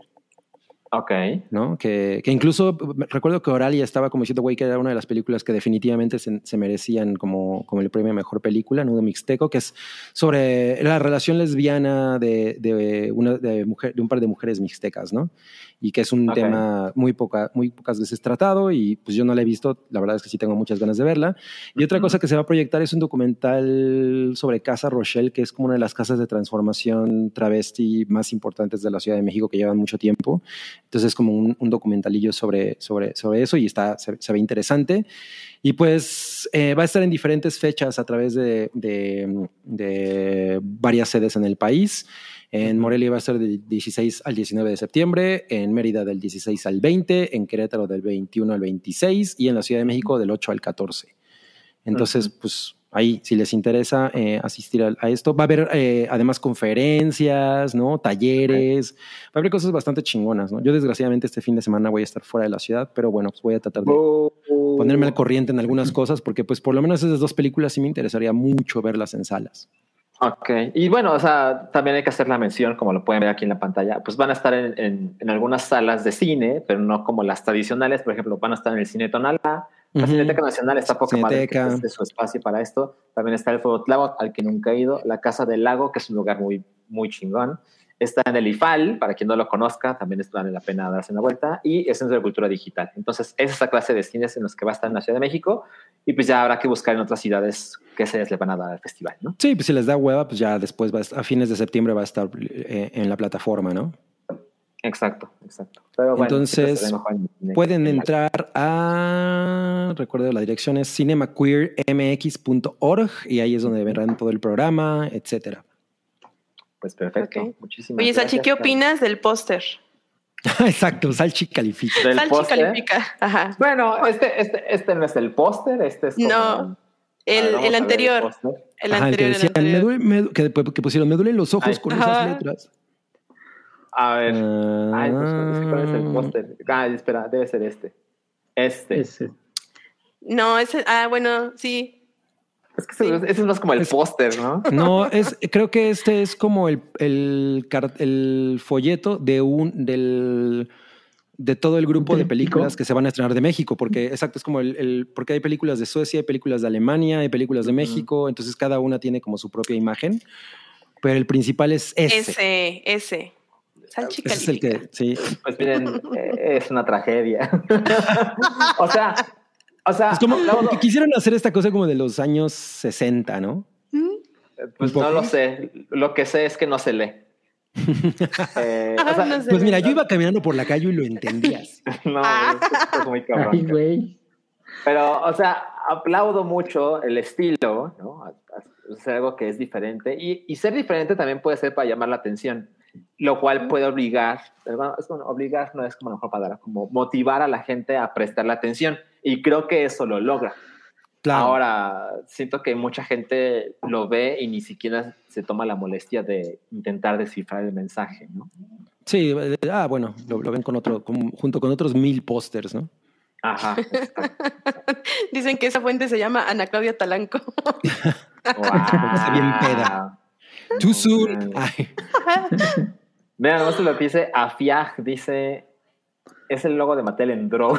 ah, Sí, es cierto. no mames, sí, ¿eh? Bien ahí. Bien ahí. Oye, ¿cuántas Bueno. salchichas le das? Le doy. Le doy una. Le doy una de cinco. perdón, amigos. Perdón. Pero a ver, vámonos a el siguiente tema. Y es que ya vamos a cambiar de bloque.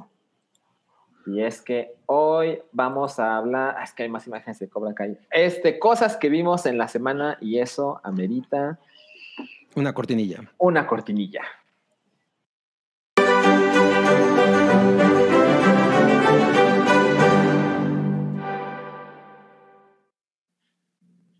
Eh, ahí está. Ok, miren, somos 209 personas en vivo. Espero que nos nos estén dejando 209 likes por lo menos. Eh, ya llegamos a la, a la parte de cosas que vimos en la semana. A mí me toca empezar esta vez, eh, porque yo no vi los anillos de poder, entonces, entonces en ese sentido. Pero miren, esta cosa se llama eh, originalmente The Rehearsal, pero pues aquí le pusieron el acertado nombre de El Ensayo. Como pueden ver, es una cosa exclusivamente de HBO Max. Y eso se estrenó el 15 de julio, pero pues pasó completamente fuera de mi radar. Y hace, hace unos días estaba viendo pues, tonterías en YouTube y me encontré con esta cosa, literal, me apareció por, por el algoritmo. Y fue como, a ver, ¿qué es esto? Y yo, o sea, me habían dicho cosas muy buenas, pero medio ambiguas, ¿no? O sea, realmente no sabía de qué se trataba. Pero dije, bueno, este, son seis episodios y me la vendieron muy bien, entonces pues lo voy a intentar. Y tengo que decir algo, me parece un most absoluto de la televisión de este año. Yo lo Está tengo en. muy cabrón, eh, como no se parece a nada que yo haya visto por lo menos, y solamente va a haber gente en el chat que dice, no, sí, se parece a tal o se parece a tal, ok, de acuerdo, pero me he encontrado con esta opinión muy frecuentemente, ¿no? Así, de hecho, le mandé el, eh, el- el link a una amiga, así le- se lo mandé por WhatsApp y le dije, ve el primer episodio, no googles nada y vas a querer ver el resto. A mí me pasó eso, o sea, vi el primer episodio, que dura 44 minutos, y terminé viendo toda la temporada así sin parar, los seis episodios uno tras otro.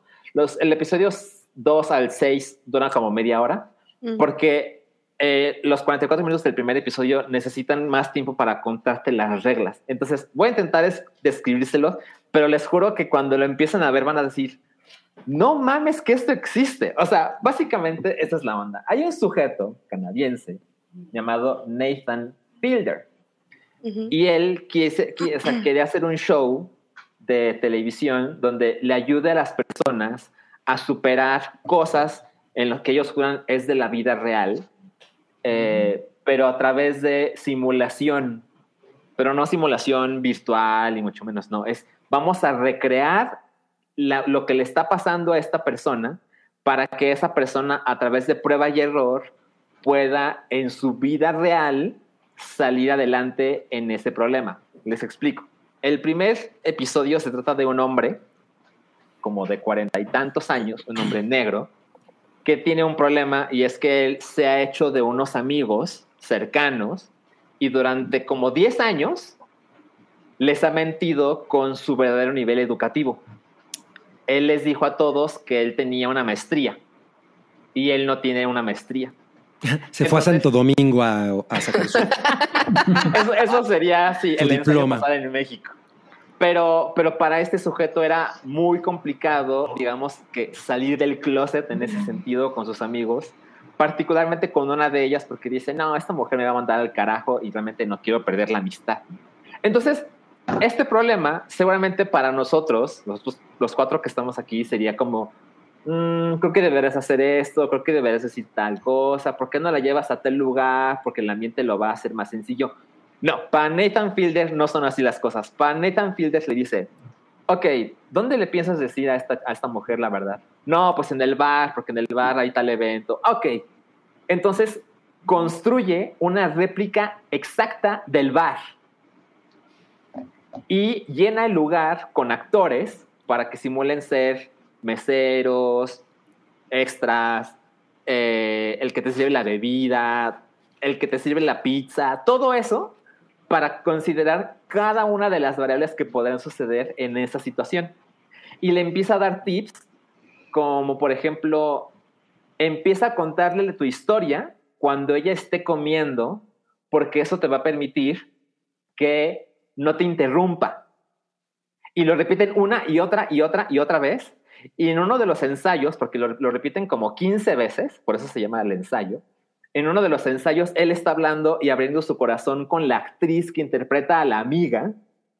Y de repente llega la mesera y le dice, hola, ¿todo bien? Este, otra cerveza, una bebida. Y el güey como que pierde el hilo y ya no sabe, se frustra y no sabe qué más decir. Entonces cortan el ensayo y llega Nathan Fielder y le dice, ¿sabes qué? Vamos a hacer algo. Asegúrate de empezar a hablar cuando los dos tengan sus bebidas con suficiente líquido para que no llegue la mesera a interrumpirlos. Entonces, esta clase de cosas que son muy estúpidas y desquiciantes de, no puedo creer que alguien hizo un programa de televisión de esto y se gastó lo que se gastó para contratar actores, para recrear sets, para hacer los diálogos, como los, sí, los diálogos de cuando te diga esto, le dices esto, y si te dice esto, le dices aquello. Una y otra y otra vez durante seis episodios, que son como poquito más de tres horas. Y ese es el primer episodio. Los otros son de situaciones que no puedes creer que esta cosa exista. Entonces, definitivamente es una cosa que se tiene más que experimentar como para entender de qué va. Pero ya les dije más de lo que yo sabía, pero de ninguna manera les voy a orinar nada, porque nada los va a tener preparados para eso. Es un humor tan incómodo de que es un poquito como The Office, pero, pero como más la versión inglesa que la americana. De, de verdad es súper, súper extraño y no puedes creer que esto en el fondo sea entretenimiento. y además, parte del truco es que te juran que esas son historias reales, o sea, Ajá, que están, que están basadas en cosas reales. Ajá, o sea, lo he googleado de que la gente no puede creer así de, ¿están seguros que no son actores? Y lo que dice HBO es, es real, o sea, esta gente de verdad tiene este problema y por eso los elegimos porque consideramos que eran ideales para hacer un show al, al respecto, pero es de que no lo puedes creer. Y bueno, el primer caso de, no, es que este sujeto le miente a sus amigos, quiere salir adelante con, con la verdad, es nada comparado con lo que pasa en los siguientes. O sea, las situaciones de la vida real son mucho más complejas, ¿no? que pueden terminar así, casi casi en gente muerta si él hace mal su trabajo. y además ese sujeto, Nathan Fielder, es tan raro y él, él es muy, muy partícipe en cada episodio.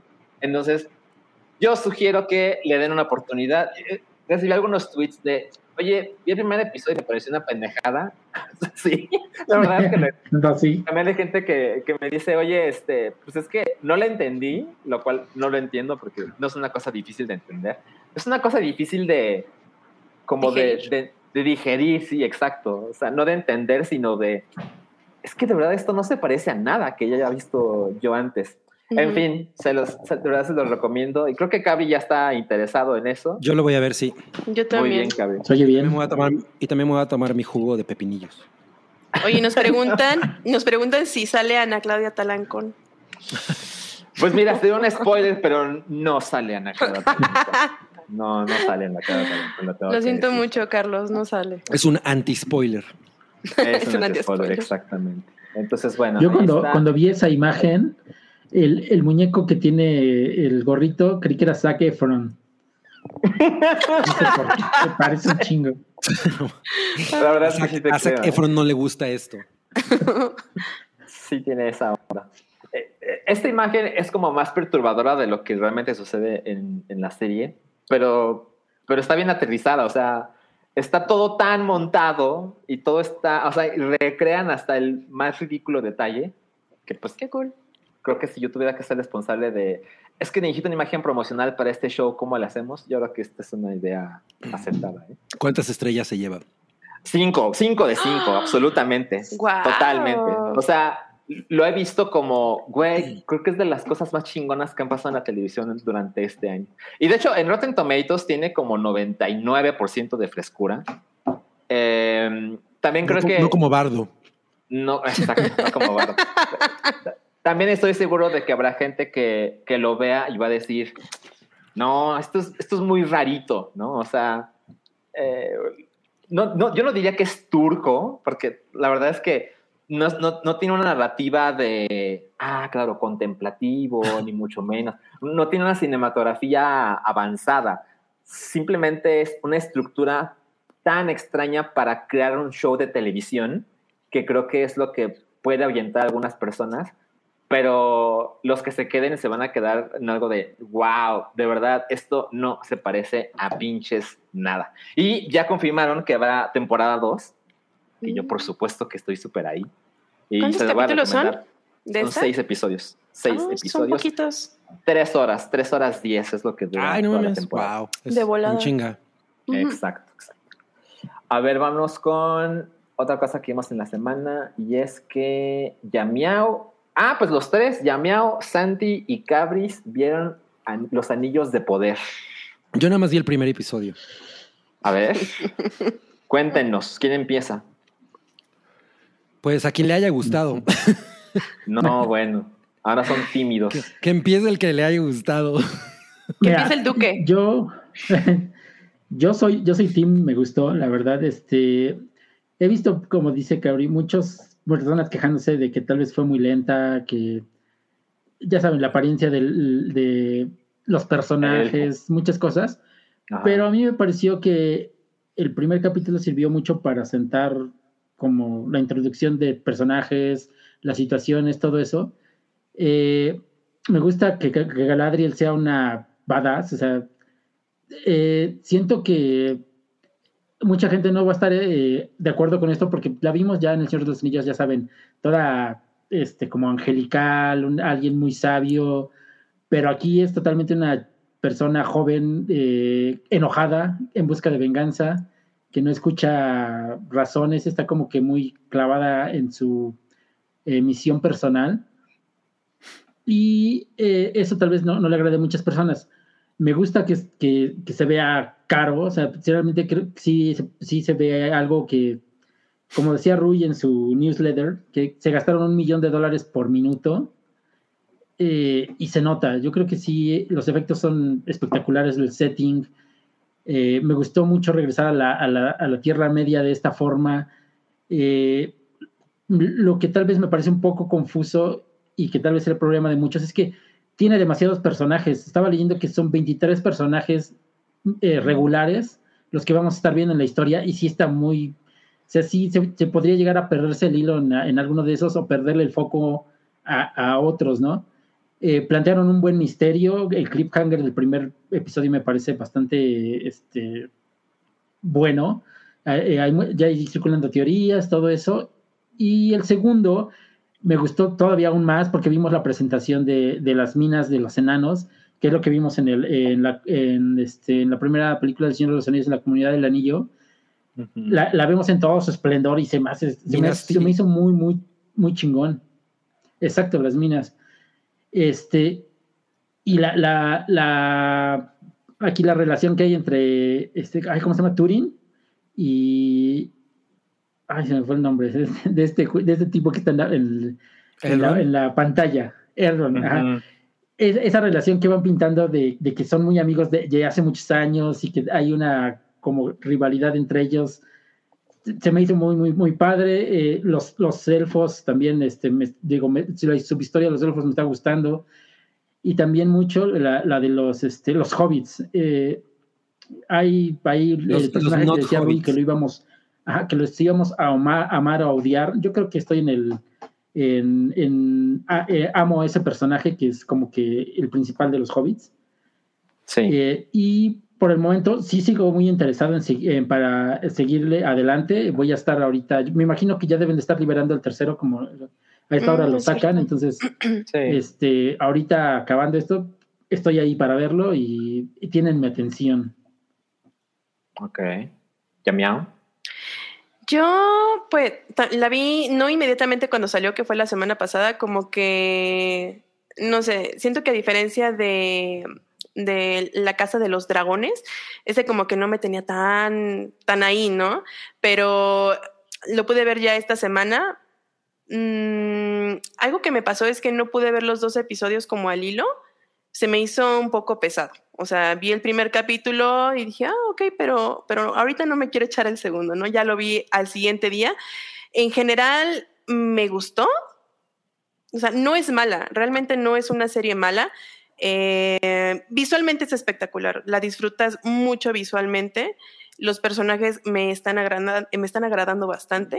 Este, mm, pues en general, o sea, yo pensé que iba a ser realmente mala, porque había leído como muchas, muchas reseñas donde la habían odiado, ¿no? Así de, es que es horrible, es que eh, se debe estar revolcando en su tumba este, el escritor y, o sea, como todo esto, ¿no? Pero yo creo que lo que no están tomando en cuenta es que mm, no, no es directamente una película, bueno, una película, no es directamente una serie como del Señor de los Anillos, o sea, si bien eh, sale de los apéndices, según sé, son el apéndice A y el apéndice B que viene al final del libro de El Retorno del Rey, que algo que, que yo siento que no se está tomando en cuenta es que estos apéndices no se escribieron en modo de novela, son más como un este, como, como una como descripción histórica. Ajá, ajá. Exacto, o sea, como que te quieren posicionar en un lugar y momento, ¿no? Y ahí están los personajes y está pasando esto, pero realmente no está escrito como novela. Entonces es normal que Amazon se, se tome todas las libertades del mundo para hacer esta historia, porque realmente no está escrito.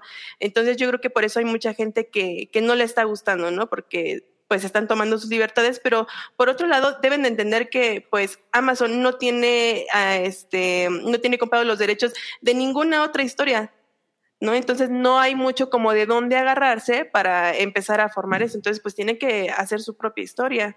Y a mí me parece que lo están haciendo bien. Creo que la narrativa está bien, la producción se ve muy cara y los personajes son, son agradables. Cabri. No, pues creo que eh, a, mí, por ejemplo, todo este no, no para de, de sobresalir la idea de que la producción es cara, como si eso realmente tuviera al- algún peso en que una cosa sea chingona o no. Sí, se ve caro y so what, ¿no? Un- pero un, un gran error que comete la serie y, ahora que vi por lo menos el primer episodio, porque ya no pude ver el que seguía, o sea, era mi intención ver los dos y dije, no, güey, ya, me estoy quedando dormido, la neta. Eh, es que depende definitivamente de la trilogía de la primera trilogía de Peter Jackson.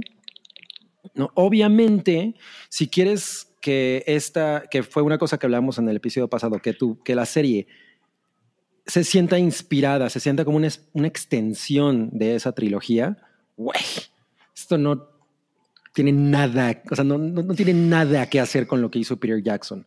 Y la neta es que independientemente de que Galadriel sea un personaje con otras características y que, porque pues además es, es la Galadriel más joven y pues obviamente es una rebelde y lo que sea, esta morrilla que sí está muy, guapa y lo que sea, no tiene ni de pedo el, el carisma y el temple y, el, y la proyección de personalidad que tiene Kate Blanchett en la primera, en, en- en las películas de Peter Jackson.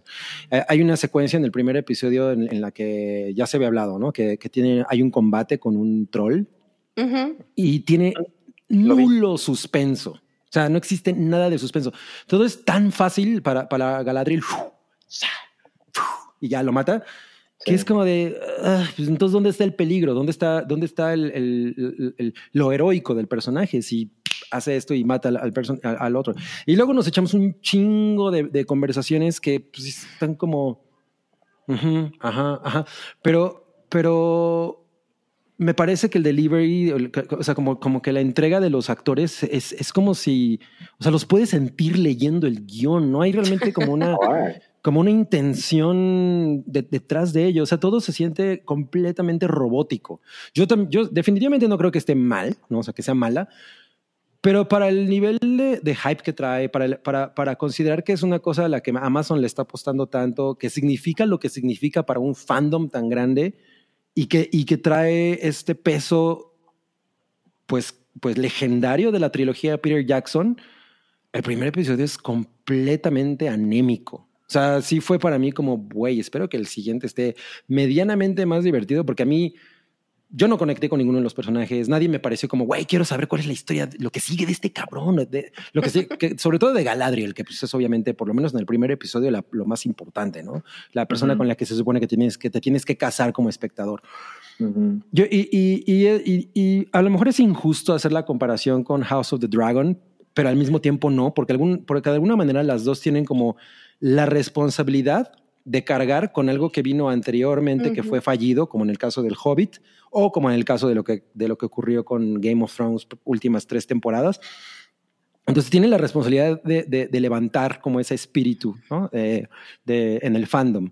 Y yo siento que este primer episodio definitivamente en, en mí no lo logró, ¿no? O sea, yo así que sintiera como, no mames, este es un com- completamente el espíritu de lo que hizo Peter Jackson, pff, cero, ¿no? Y, y- Ok. y no, y- y no me quedé para nada prendido. O sea, voy a ver, quiero ver el segundo episodio únicamente porque la mayoría de las cosas que he leído en- al respecto son que levanta más pero, pero pues es lo único, ¿no? O sea, me gustó un poco más el, el, el universo de los hobbits, me gusta lo que hacen en términos de diseño, cómo se les ve la piel como un poco sucia, como incluso como enferma, como que tienen esta cosa en la piel como no es perfecta, ¿no? Y, Tienen y- acné.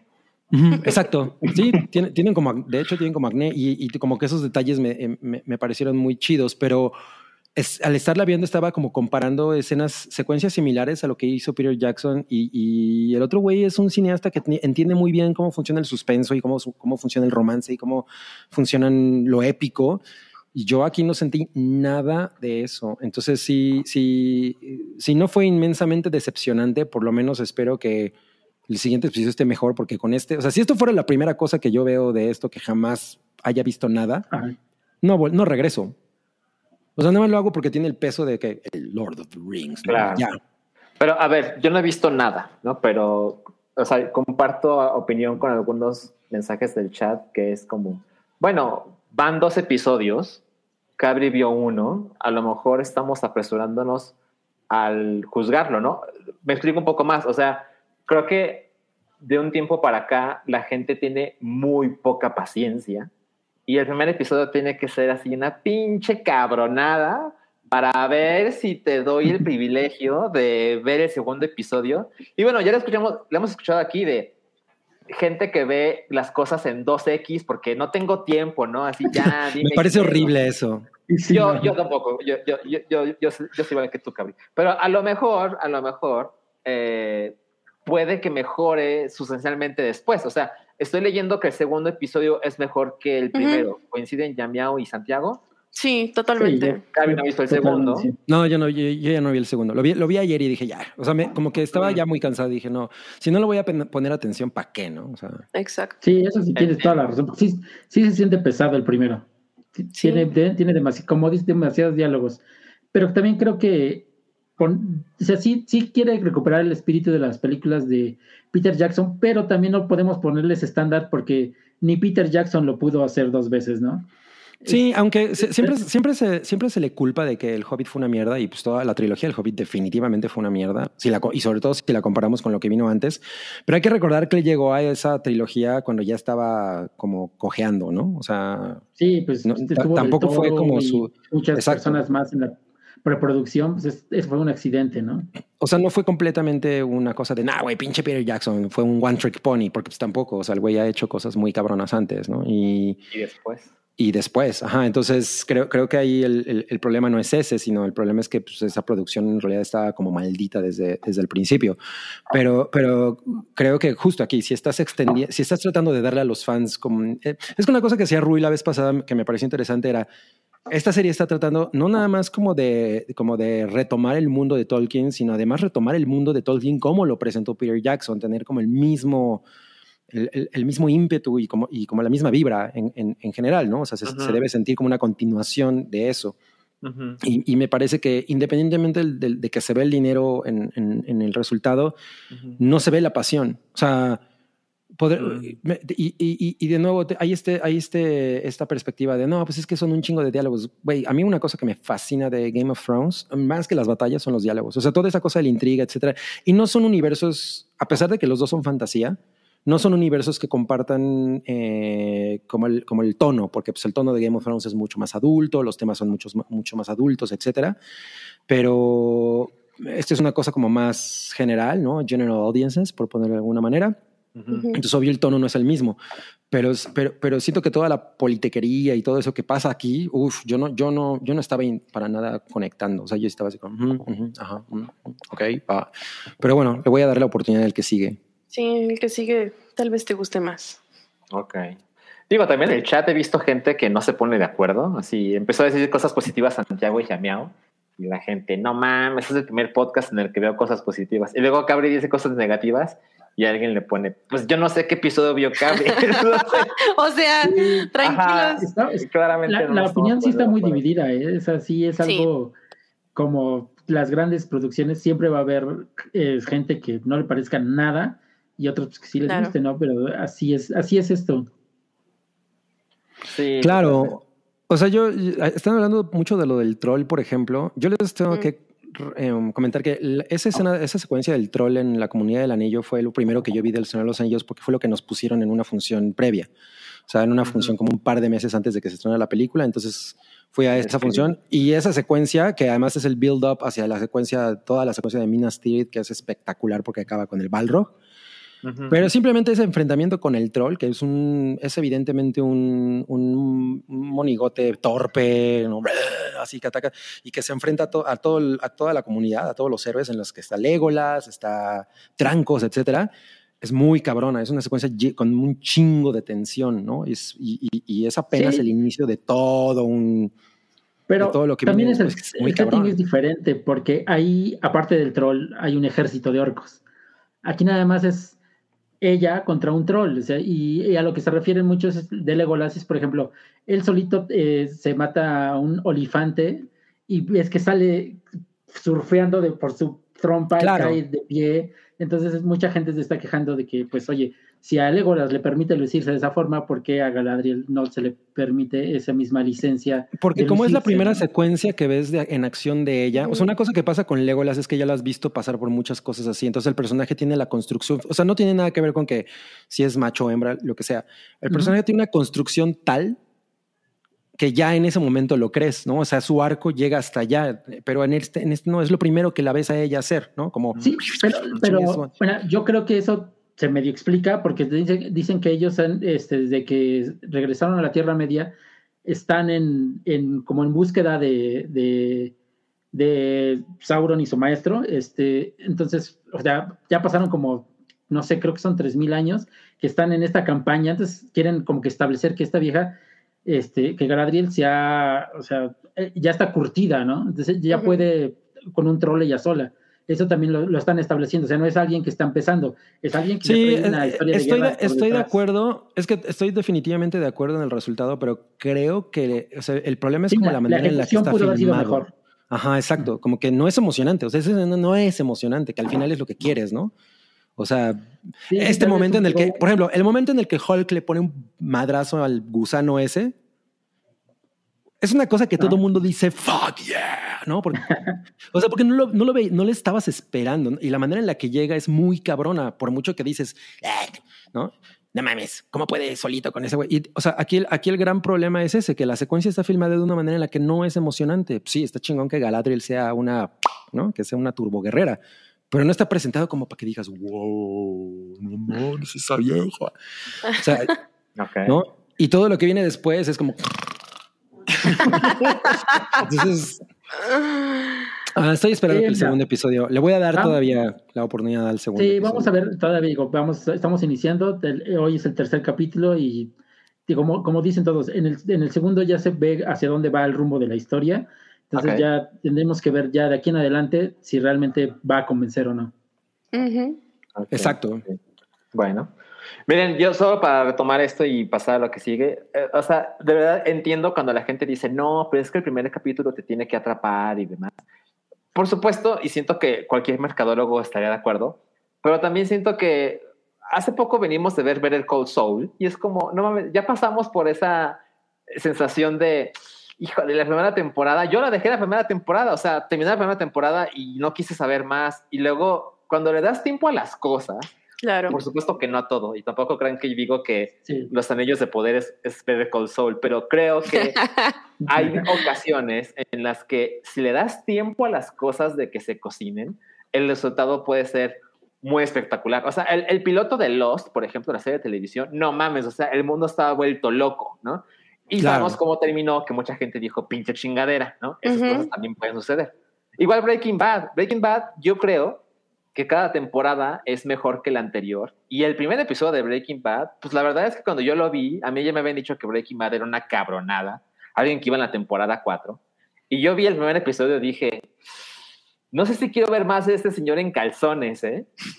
Y pues, el tiempo le dio la razón a la gente y me di cuenta de que era una cosa muy chingona. Entonces, yo creo que lo único que tiene que pasar es que seamos pacientes. Pero si alguien dice, ya vi dos episodios, ya vi tres episodios y no quiero saber más, también es completamente comprensible porque hay muchas cosas que ver, muchas cosas que leer. Entonces, Sí, claro. Y, y- Usamos y yo no puedo, o sea, yo no podría quedarme nada más con el primer episodio, definitivamente, ¿no? Y ya de- descartar completamente la serie. O sea, por ejemplo, yo creo que a mí Dark me agarró y realmente hasta el tercer episodio. Mm. Sí. Incluso, incluso la misma Game of Thrones a mí me capturó en el. O sea, que yo dije, no mames, yo tengo que seguir viendo esto en el episodio en el que. eh, ay, eh, ¿cómo se llama? El, eh, Jason Momoa, este, se me fue. Eh, Eh, Khal Drogo. Khal Drogo mata al hermano de, de Daenerys. Ese fue el Ah. episodio del. eh, o sea, Oye, pues ya, estaba- ya fue como el sexto. Sí, o sea, y no, sí pero no, y no fue que los primeros no me hayan gustado. O sea, los primeros me la pasé muy chingonito, pero en el que dije, güey, tengo que ver esto sí o sí, fue ese, ¿no? Que creo que sí es como el quinto o sexto. Y eso Sí, que el primer episodio de Game of ahorita. Thrones está potente, ¿eh? Ah, muy cabrón. O sea, está muy y sí- Y cabrón. sí te deja de no mames, pero por ejemplo, fue hasta ese que yo dije, güey, esto sí está como en un nivel en el que estoy muy, muy, muy interesado, ¿no? O sea, ya, no, ya no es algo que nada más me voy a aventar porque, ay, me la estoy pasando chido. O sea, esto sí me está gustando muy cabrón. Entonces estoy Claro. esperando que, bueno, ok, el primer episodio obviamente es un tipo de planteamiento, está bien, es validísimo, eh, y veremos si el segundo y el tercero ya ah, cambian las cosas. Claro, Mira, ponen claro. que el elfo negro está chingón. Sí, o sea, Sí. yo, yo no entiendo cuál es el desmadre con que sean negros, o no, pues, güey, son personas. Pues el desmadre es muy sencillo, Cabri. Se llama racismo. Sí, porque es, ese elfo negro, no mames, tiene unos pómulos para rayar queso ahí, está bien cabrón. Ok. Ah, mira, Carlos me pone, el primer episodio de House of the Dragon tampoco es una chingonería. Uy, lo siento mucho, pero la escena del parto a mí me pareció brutal. O sea, es una cosa Sí. que muy cabrona. O sea, yo sí estaba así muy, muy aterrado con esa escena. ¿no? Me pareció muy triste. Ok. Bueno, a ver, yo sé que podemos seguir aquí horas y horas, pero vamos a hacer algo. Vamos a unos superchats pendientes y pasamos al siguiente bloque. Entonces, a ver, ¿quién me ayuda con este superchat? Pues mira, Rubicel nos dice, nos deja 20 monedas nacionales y dice, Cabri, mi horóscopo, soy Aries. Aries. Este año no te va a dar caries. Es Memo Ríos. Creo que ya había hecho, hecho ese chiste, de hecho. Pero veo que en tu futuro hay mucho, mucho, mucho buñuelo, porque ya viene el 15 de septiembre. Come todos los que quieras, no te va a dar caries. Mm. Y tu número de la Ay, suerte es güey. el 5, el 3.989, y pi. el 12. Y recibe de mí mucha paz. Y sobre todo, mucho, mucho, mucho, mucho, mucho, mucho, mucho amor. No mames, los mejores 20 pesos que se ha gastado eh, Arcángel 001 nos manda 50 pesos, muchas gracias. Dice SLDS, ¿qué es eso de Paiki? ¿Les pasará lo que al Wherever? ¿Qué le pasó al Wherever? Yo no sé de qué está hablando. No, Ah. Whatever le hackearon su canal, ¿no? Creo, y se lo robaron. Ah, se refiere a eso. No, no, no lo han hackeado. Pero, Pero ya desde antes su representante, ¿no? Desde antes su representante se lo había con el nombre eh, ¿Ah, sí? y lo hizo firmar ahí unos contratos donde pues el representante era como el, el, el- ¿cómo se llama? El poseedor legal del nombre, exactamente, del, de Wherever Tomorrow. Entonces pues le, le chingó el canal. Y ya de ahí, pues pasó mucho tiempo, volvió a abrir otros canales junto con su ahora esposa o novia, no me acuerdo. Este, Ah. y, y es la hackeación que, que está mencionando Santi. Ok, ok. La Mm. hackeación. Me encanta. Sí, eh, bueno, una cosa que pasa con Pikey es que en realidad el canal va a crecer y eso significa que va a tener contenidos de otro tipo. Entonces ya no puede ser únicamente el hype, porque el hype únicamente arropa los contenidos que tienen que ver con entretenimiento. Entonces, por eso es por lo que Pikey es como una sombrilla y el hype es un subcanal. Ok. Eso es todo. Muchas gracias por la aclaración, Carlos. A ver, vámonos con el que sigue. Sigue super chat. Mire, Rubicel ya se animó a darnos 50 pesitos. Bien, Robicel. Dice, una reseña de los enanitos verdes. Una, una reseña. Descansa en paz, Marciano. ¿Cuáles eran sus rolas preferidas? Ay, híjole, te voy a lastimar el corazón muy malvadamente porque yo odiaba a los enanitos. Yo O sea, también. para, pa- pa- para, para, para desgracia de los fans, a mí me tocaron en un momento en el que yo estaba enamorado de Genesis y Madonna. Y, o sea, como er- eran los, los 80, ¿no? Y cuando empezó a sonar esa música, a mí me parecía, "Ugh", la odiaba. Era así como, güey, suena terrible, ¿no? No me gusta cómo, está la, cómo es la producción. No, o sea, así estaba Miguel Ríos y todo ese pedo. Y yo "Ugh", lo ponían y quería darme un tiro. Sí. Pero pues, supongo que tengo que reescuchar eso y, y a lo mejor hacer las paces. Pero no, cero fan. Es que creo fan. que lo mencionan porque vi que estaban poniendo en el chat que falleció el, el, el vocalista, ¿no? Creo. Ujú. Correcto. Sí. Sí, es lo que estaba leyendo, que lo operaron esta semana y no, no, los, no lo logró. Marciano Sí. Cantero. Nació en Yo también. 1960. O sea, no hay ningún Mira. fan de Enanitos Verdes en este podcast. Lo No, siento mucho. Soy- Yo no soy fan, pero puedo decir que me aprendí la muralla verde en guitarra como estaba yo aprendiendo a tocar guitarra en la secundaria. Entonces es lo único, ¡Qué la única que bonito! Puta, yo- yo- a mí me tenía así ya hasta, hasta la madre ese comercial porque lo pasaban a cada rato en la tele de cuando salió el disco. La muralla. Y yo, ay, ya. Era bueno, el era- Heart Will Go On de la época. Exacto, exacto. Mira, y también puedo decir que alguna vez los vi en concierto en un Vive Latino porque tocaban antes, creo que cuando se reunió Caifanes. Entonces, pues, para agarrar lugar los vi a ellos antes y ve, no me la pasé mal. Pero no recuerdo nada también de lo que pasó. Me encanta la aclaración de yo no soy fan, yo nada más quería el lugar. Exacto. Pues es, es que me he echado, chutado cada cosa para guardar buen lugar en los festivales. que- Uy, ya sé. Ya sé, ya sé. Sí suele pasar. A ver, vámonos con el superchat de Costner que nos manda 20 pesitos. Muchas gracias. Dice tweet a Ruiz para reclamarle que no llegó, que no llegó al hype. Pero ni va a ver su Twitter, está viendo la NFL. Te tengo más noticias, Costner. Yo, así como, así, no, yo creo que no lo vas a creer, pero yo no tengo la cuenta del hype. Entonces, Yo lo no puedo compartir pantalla. Santiago sí lo puedes poner, ¿Qué quieren que le pongamos al Rubén? pero, Ruiz? pero Santiago no puede. Pantallazo. ¿Puedes compartir pantalla, Santiago? Creo que no. No, creo que no, no puedo. Pero podemos, este. Digo, puedo poner el tweet y ya lo ven ustedes. A ver, ajá, mira, a ver. ¿Qué ¿Qué le, vamos- qué le vamos a poner a Rui? Ponle ya, ya este. ¿Por qué no le ponemos ya estás borracho, huevón? Abajo el patriarcado. Hashtag. Espérame, ya estás borracho, huevón. ¿Y hashtag qué? Abajo el Abajo patriarcado. el patriarcado. Ok. Corazoncito verde. Vamos a compartir. O morado. Eh, Patri- Ay, mejor a Marta de baile diciéndole vieja ridícula, así no mames. Yo no puedo porque me tiene bloqueado. ¿En serio? Sí. Ay, qué chingón. Sí, recuerdo eso, cabrón. Ya está el tweet. Muy bien. A ver, está, está. Me está apareciendo. Refresh. Mira, de una manera cavernícola. Ah, Ya sé. Ahí está. Ya Muy estás bien. borracho. Ridículo. Diego ridículo. Bueno, ah, eso lo si puesto, pero ya no se puede editar tweets, todavía no tenemos esa opción. Todavía Sí. no. Elon Musk, Elon Musk siempre no. Siempre no quiso. ya tienes seis likes. Un retweet. ¡Guau! Ese es veloz. No, pues ahí está, Cosner. Te cumplimos el capricho. Se logró. Ay, ¿qué pasó?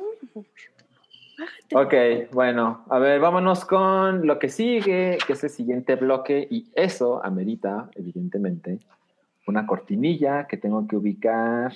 La cortinilla pilla. La cortinilla pilla. Ah, no estoy encontrando la cortinilla, amigos.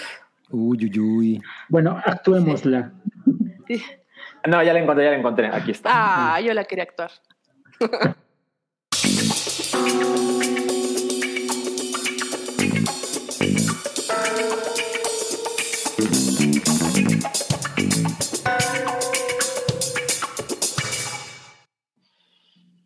No, cállate. Oh, shut up your face. ah. ¿Qué- ¿Cuál es el desmadre con la historia sin fin? ¿Qué pasó? Yo siento que no es un desmadre tan grande realmente. Lo único Sí, es que, ajá, o sea, al- alguien de Variety fue, Ujú. Ok. entrevistó a, a- a alguien que, a un, a un productor europeo que, que no se nombra y que le- y les preguntó, le preguntaron que cuál era la siguiente propiedad como de fantasía que podría ser fuerte o que si, si había alguna que les interesara. Y le- le- les dijeron que el, eh, pues la historia, la historia interminable, ¿no? Que pues es la, la novela de Mijael Ende. Y pues fue como, ah, no mames, ahora pues ya, ya que está muy, muy en boga todo, todo el, el Señor de los Niños de nuevo, y bueno, que re- re- resucitaron Game of Thrones y que hay con un chingo de cosas de, de fantasía funcionando, bueno, pues es un, es un, un momento, eh, pues ahora sí que dorado para retomar la historia de Bastian Baltasar Books y sus andares en fantasía. Y la verdad es que es algo que yo siempre he pensado que hace mucha falta porque en realidad la primera, la película de Wolfgang Petersen, pues únicamente abarca como la primera mitad del libro, ¿no? Y a mí la segunda mitad me parece cabronamente interesante porque es cuando Bastian eh, regresa a fantasía, bueno, más bien Bas- Bastian llega a fantasía y se vuelve como el dictador de fantasía y como que todas las cosas que ocurren gracias a su a, a- la locura que, que, que al final como que lo, lo invade, ¿no? Eh, son muy chingonas. O sea, las- la- la- esa parte de la, de la novela es maravillosa y tiene algunos de los mejores episodios de, de toda la, de toda, de toda la historia interminable. Entonces creo que ver eso en, en ya sea una serie o una película o un par de películas o no sé cuántas quieran hacer porque siempre hacen esas chingaderas, pues va a ser maravilloso. O sea, es- esta es un clásico, definitivamente, y tiene la escena de Artax, que es probablemente una de las cosas más tristes que haya visto los ojos infantiles en la década de los 80. Pero, pero pues como que sí necesita una refrescadita, ¿no? Sí, y no solamente es el chisme, ¿eh? porque dicen que ya hay, este, ya sabes, Una batalla por-. Ujú. Ajá, ya están peleándose ahí los derechos, entonces pues, estaría interesante a ver quién se los queda. Justo una cosa que, que, que me, que, me, pare- que me imaginé cuando estaba leyendo la nota es que una de las razones por la que no hemos, que no hemos visto a alguien que retome ¿no? esta historia es justo que hay un, hay un tema legal ahí complicado de quién tiene los derechos de qué, ¿no? Eh, eh, sí, Como entonces... De los Anillos, ¿no? Que quién sabe quién tiene los derechos de qué y los abogados Ajá, ahí. Exacto, exacto. Y entonces, bueno, pues eso hace que las historias sufran también. O sea, si, si no puedes mencionar tal cosa, pero sí puedes mencionar esta, o hay alguien que tiene el- la segunda mitad, yo qué sé, ¿no? O sea, en, en- en qué está metido. Pero pues el, el producto final es el que sufre y pues veamos qué pasa con esto. Pero estaría bien chingón, ¿no? Estaría muy chingón ver cómo... cómo a- Además, ahorita que, que hay como más medios de producción para lograr que el mundo de fantasía se haga ahora sí que realidad, eh, creo que estoy muy ahí, ¿eh? Ok. Ok. Pues mira, yo creo que le tiene que comprar Apple porque les falta su, su serie de fantasía, ¿no? Uy, no mames, imagínate que Apple hiciera esto. Sería una mamada que la cagaran, porque uf, no, el material es muy chingón, muy chingón. El único problema es que Cabri no tiene Apple TV Plus. Pero ya lo estoy adquiriendo. Ay, no ya estoy en papeleos. Meses in the making. Me pone Carlos Miñón, nunca vi esta película, me la recomiendan Turbo, sí, uf, sí. Pero probablemente, o sea, creo que es de esas cosas que la gente, si la ves con los ojos de, de la, de la costumbre de lo que logran los efectos especiales en, este, en esta era, pues a lo mejor la, la puedes como menospreciar bastante, ¿no? Pero tiene como, yo creo que como unas tres escenas que son espectaculares, ¿no? O sea, y- y sobre todo la de Artax es una cosa muy, muy chingona. Ay, no, yo creo que al contrario, yo creo que, por decir, esta película tiene como muchos efectos prácticos en donde hacían así a los monstruos, a las criaturas, Claro. a los escenarios, y yo creo que eso le da, le da mucho más plus que a la tecnología de ahora, ¿no? O a las películas de ahora de fantasía donde todo es CGI y vámonos. O sea, yo creo que al contrario, yo creo que le vas, aprecias más ese tipo de... A mí eso me gusta mucho, pero sí creo que hay una, una gran porción de la audiencia que, que lo desdeña. O sea, como que lo ven así y Ya. dicen, "Ay, se ve como chafita, ¿no? Ah, bueno. Sí, Ahora, en el ser. caso, en el caso de este tipo de cosas que son fantasía y, y demás, eh, siento que se les permite un poco, ¿no? O sea, es como ves laberinto Sí. y ves la historia sin fin y dices, ay, qué cagado, que son mopeds, ¿no? Ajá. Claro, claro. Mira, dice, no- eliminado Kun. Yo desde Fundación ya no espero nada de Apple TV Plus. No, pues eliminado has De güey. no, pero es que él tiene Apla B. Él tiene Apla, Apla 5. ¿no? Es, es el nuevo satélite ruso. Sí, y, y la- y esa, esa parte de. Hicieron una segunda película que es pff, un pinche bodrio, ¿no? Eh, pero la, pero la, esa mitad de la, la segunda mitad de la novela tiene unas cosas maravillosas como Igramul el múltiple, que es como una criatura gigantesca hecha de un chingo de bichos que, se que se va transformando. Uy, ese episodio es maravilloso. Hay un episodio de unos monigotes que, que se la pasan llorando por todo, que se llaman los Ayayay.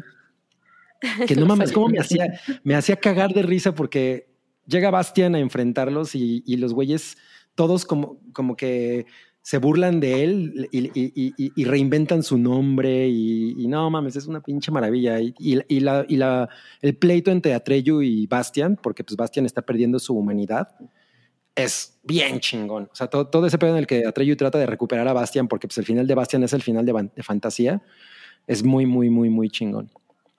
Ok.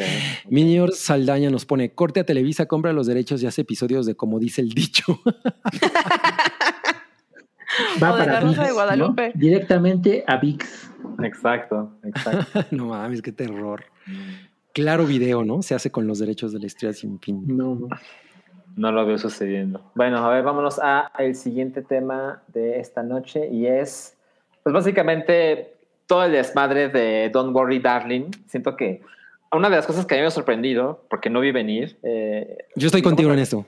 al principio del desmadre era como, ah, pues Olivia Wilde le está pasando muy mal, ¿no? Y Florence Pugh está quedando cada vez en, en un mejor escalón. Pero empezaron a pasar las semanas y las semanas y los meses y luego llegó la, la, la premiere en el Festival de Cine de Venecia. Y aquí viene lo que yo no, yo no esperaba y es que creo que el mundo se ha puesto de acuerdo de, ah, mira, Harry Styles es un imbécil. ¿no? O sea, y más allá del escupitajo de si fue, no fue, que la verdad es que yo sí lo veo por la manera en que reacciona Chris Pine, eh, la conferencia de prensa de la película, o sea, post función, sí, hay unos videos de Harry Styles que dices, güey, no mames, o sea, o sea, yo sé que eres un- una estrella del pop, ¿no? O sea, no te voy a pedir que mandes cohetes a la, a la luna, pero, pero sí está cabrón tu, tu, tu inteligencia, ¿no? Sí está muy por debajo de lo que esperábamos. Porque cuando empieza a hablar de la película, ya se volvió el meme de, güey, no mames, no estás diciendo nada, ¿no? Y Sí. en algún momento le preguntan, oye, ¿qué es lo, lo, lo que más te gusta de Don't Worry Darling? Y él dice, lo que más me gusta de esta película es que se siente como una película. Y se ve la cara de Chris Pine así de, güey, no levantes la ceja porque está la cámara enfrente y la gente se va a dar cuenta de que lo estás pendejeando con la mente. ¿Ustedes qué dicen? Esa- eso me, me dio mucha pena por él. Sí, sí, sí, sí, sí. O sea, la neta es que sí, creo que, ah, pues como ahora, te- ahora hay mucha atención, no nada más de, de sus fans, sino ya hay una atención de, de la audiencia en general, del- de, de otro tipo de público, y hace declaraciones así como, no, pues es que esta película se siente bien padre porque pues es una verdadera película, de esas a las que vas a ver al cine, ¿no? Una, una película, ¿no? Y es como de, Mm. no mames, por lo menos invéntate algo, ¿no? O, o, o drógate o algo y di pendejadas, yo qué sé. Pero bueno, o sea, hasta parece que está drogado de la, de la sarta de estupideces que De dice. ¿no? Y, y- y no ha parado, porque no es solo esa. O sea, hay como muchos momentos en los que, en, en los que parece que no tiene nada de discurso, ¿no? Sí, O la verdad es que no. es muy lamentable verlo. Y, y- y- y, pues uno que pensaba, no, pues Harry Styles es como un güey que tiene eh, en la, la mente muy abierta y es un, un- un cabrón que seguramente tiene un chingo de cosas que decir, ¿no? Y a la mera hora, no, o sea, la- es, es como es como el traje nuevo del emperador, ¿no? No hay nada debajo realmente. Qué triste. Oye, Sí, pero está- Salchi desapareció. Ahora- ahora parece que- llegó- no, creo que le fue la llegaron luz. las de, de Harry Styles a secuestrarlo para hablar mal de él. Parece que está Por en Nope. supuesto. Parece que está en Nope. Pero, Oye, sí. ajá. No, tú ibas a decir algo, Yami. Sí, no, es que a- a- justo hace rato estaba viendo como, mm, creo que ayer vi el video en donde le preguntan que qué es lo que más le gustó de la película y nada más se la pasa cantinflando así de, no, pues me, me gustó porque es una que película que parece una película que puedes ver en el cine porque es una película y tú así de, ¿what? O sea, eso fue muy lamentable, pero incluso vi el video que subiste como del resumen de la conferencia de prensa. Ay, no manches, o sea, de Ay, verdad, sí. híjole, es que es de pena ajena, o sea, realmente lamentable. Y te voy a decir por qué es muy lamentable, o sea, a mí, a mí me gusta la música de Harry Styles, o sea, la verdad es que creo que es un showman muy entretenido, eh, su música me resulta muy agradable, o sea, bien, ¿no? Pero además, se supone que este güey, que este güey es- escribe canciones, que bla, bla, bla, y lo escuchas hablar. Lo, lo escuchas expresarse de algo tan, además algo tan, tan normal, ¿no? Así de, güey, Simple, ¿no? Como, platícanos, Ay, ¿por qué te gusta la platícanos- película? O platícanos de, exacto, de la película en la que acabas de estar, con tus compañeros, que, o sea, todo eso, que es algo, nada más es como platicar tu experiencia y que el güey diga tanta estupidez, o sea, me resulta, no sé, o sea, me da, me da mucho cringe. y Yo, Todas o sea, siento yo creo feo. que, yo creo que fue lo que pasó fue que no, no iba preparado, ¿no? Como que este güey pensó, no manches, todo, toda la gente está este, metida en el chisme, que, que seguramente no me van a preguntar nada serio, algo, nada que, que necesite algún tipo de, de preparación, y eso es lo, lo- lo agarraron de bajada, ¿no? Sí, o sea, se nota Totalmente. el desconocimiento de todo lo que habla, pero muy cabrón. Sí, como Sí, que, no, como que se siente como que está perdido. O sea, pero, pero sí me sorprende que alguien que tiene una trayectoria, porque digo, tampoco es como que el güey lleve dos años frente a las cámaras, ¿no? O sea, exacto. entonces, pues por lo menos puede decir algo, ¿no? Lo que sea, de güey, me la pasé muy cabrón, no tenía la menor idea de cómo era hacer una película, pero pues sí, es un chingo de chamba, qué chingón que. No, pero acuérdate que ya, ¿no? Hizo ya Dunkirk. en, en- ajá, Dunkirk Exacto. con Nolan. Sí, o sea, sí, pero vamos, no es como, no es como que tenga una carrera cinematográfica muy grande, ¿no? Sí, no, y tampoco fue como un personaje así, wow, ¿no? Ajá, y- exacto. Sí, no, la verdad es que muy lamentable esta situación. Además, vi un video en donde él ya está dando un concierto en Estados Unidos y decir, ay, pues muchas gracias, es un placer estar acá de vuelta. Este, acabo de regresar del festival eh, y de escupirle a Chris Pine, ¿no? Y todos, ja, ja, ja, ja. Y yo así de, güey, cállate, mejor no digas nada. ¿Así lo dijo? Ajá, los, eh, está en mi, está en mi, ¿cómo se llama? En mi Twitter, lo puse ahí el video. Así el güey dice, ah, sí, fui acá a Venecia al festival, acabo de regresar de escupirle a Chris Pine. Y todos, ja, ja, ja, ja, y yo "Ah, no lo digas ni de broma. Ah, Mira, la teoría de, Jo- Jo- no sé si es José Ángel Soria, yo creo que lo está haciendo por joda a Olivia Wilde, se ve que andan peleados. No te voy a decir por qué. En otro video que vi, este, en e- justamente en ese concierto que estoy mencionando, que fue, creo que el día de ayer, sí, creo que fue el día de ayer el concierto. Este, se ve que backstage está Olivia Wilde bailando las canciones de, de este güey. O sea, se ve que lo fue a acompañar de, pues, de, de que es su Mm, fan. pareja, de fan, de, pues, de su pareja, y ella estaba, pero volada, fascinada, bailando los temas de, de su novio. Ok. Pues creo que lo más, que creo que para mí por lo menos lo más eh, relevante de todo, de todas estas discusiones y de todo el desmadrito es que la película resultó tan, pues, tan mal criticada, ¿no? O sea, que salió tan vapuleada, porque todavía, ah, pues, ok, todos estos pinches desmadres, ¿no? Y Ujú, pues, bah, pues, son pe- pedos en la producción. ujú. Pero para una producción tan accidentada que la película es una mierda y sobre todo viniendo de alguien que pues, es una película bastante chingona como Booksmart, ¿no? Que es, Uh, Booksmart es de- que- buenísimo. que es Olivia Wilde, pues yo creo que yo estaba muy esperanzado, ¿no? De ver a esta mujer trabajar con Florence Pugh. Dije, güey, a huevo, si esa, si, esa, había- si esa chica hizo Booksmart, no me imagino qué le va a dar a, a Florence Pugh, ¿no? Y resulta que, que es todo lo contrario. Digo, no, la, Claro. o sea, no la hemos visto, pero no la pues, hemos visto. es, el, es la opinión general. Claro. Pues sí está, sí, Ya, sí mira, está decepcionante. Hay, hay que esperar a la, a la serie que van a hacer, pro- este, yo creo que en unos 5 o 6 años, sobre todos los problemas que pasaron en la producción. Eso va a estar Definitivamente, definitivamente lo veo venir. O sea, si no capitalizan en esto de esa manera, qué, Sí. qué gran error. Sí, no mames, hay mucho dinero ahí en esa mesa. Sí, sí. Totalmente. Bueno, ok, entonces eso fue el estúpido de Harry Styles. Y el siguiente tema El estúpido. de No Cállate En su sección, el estúpido de Harry Styles. Exacto.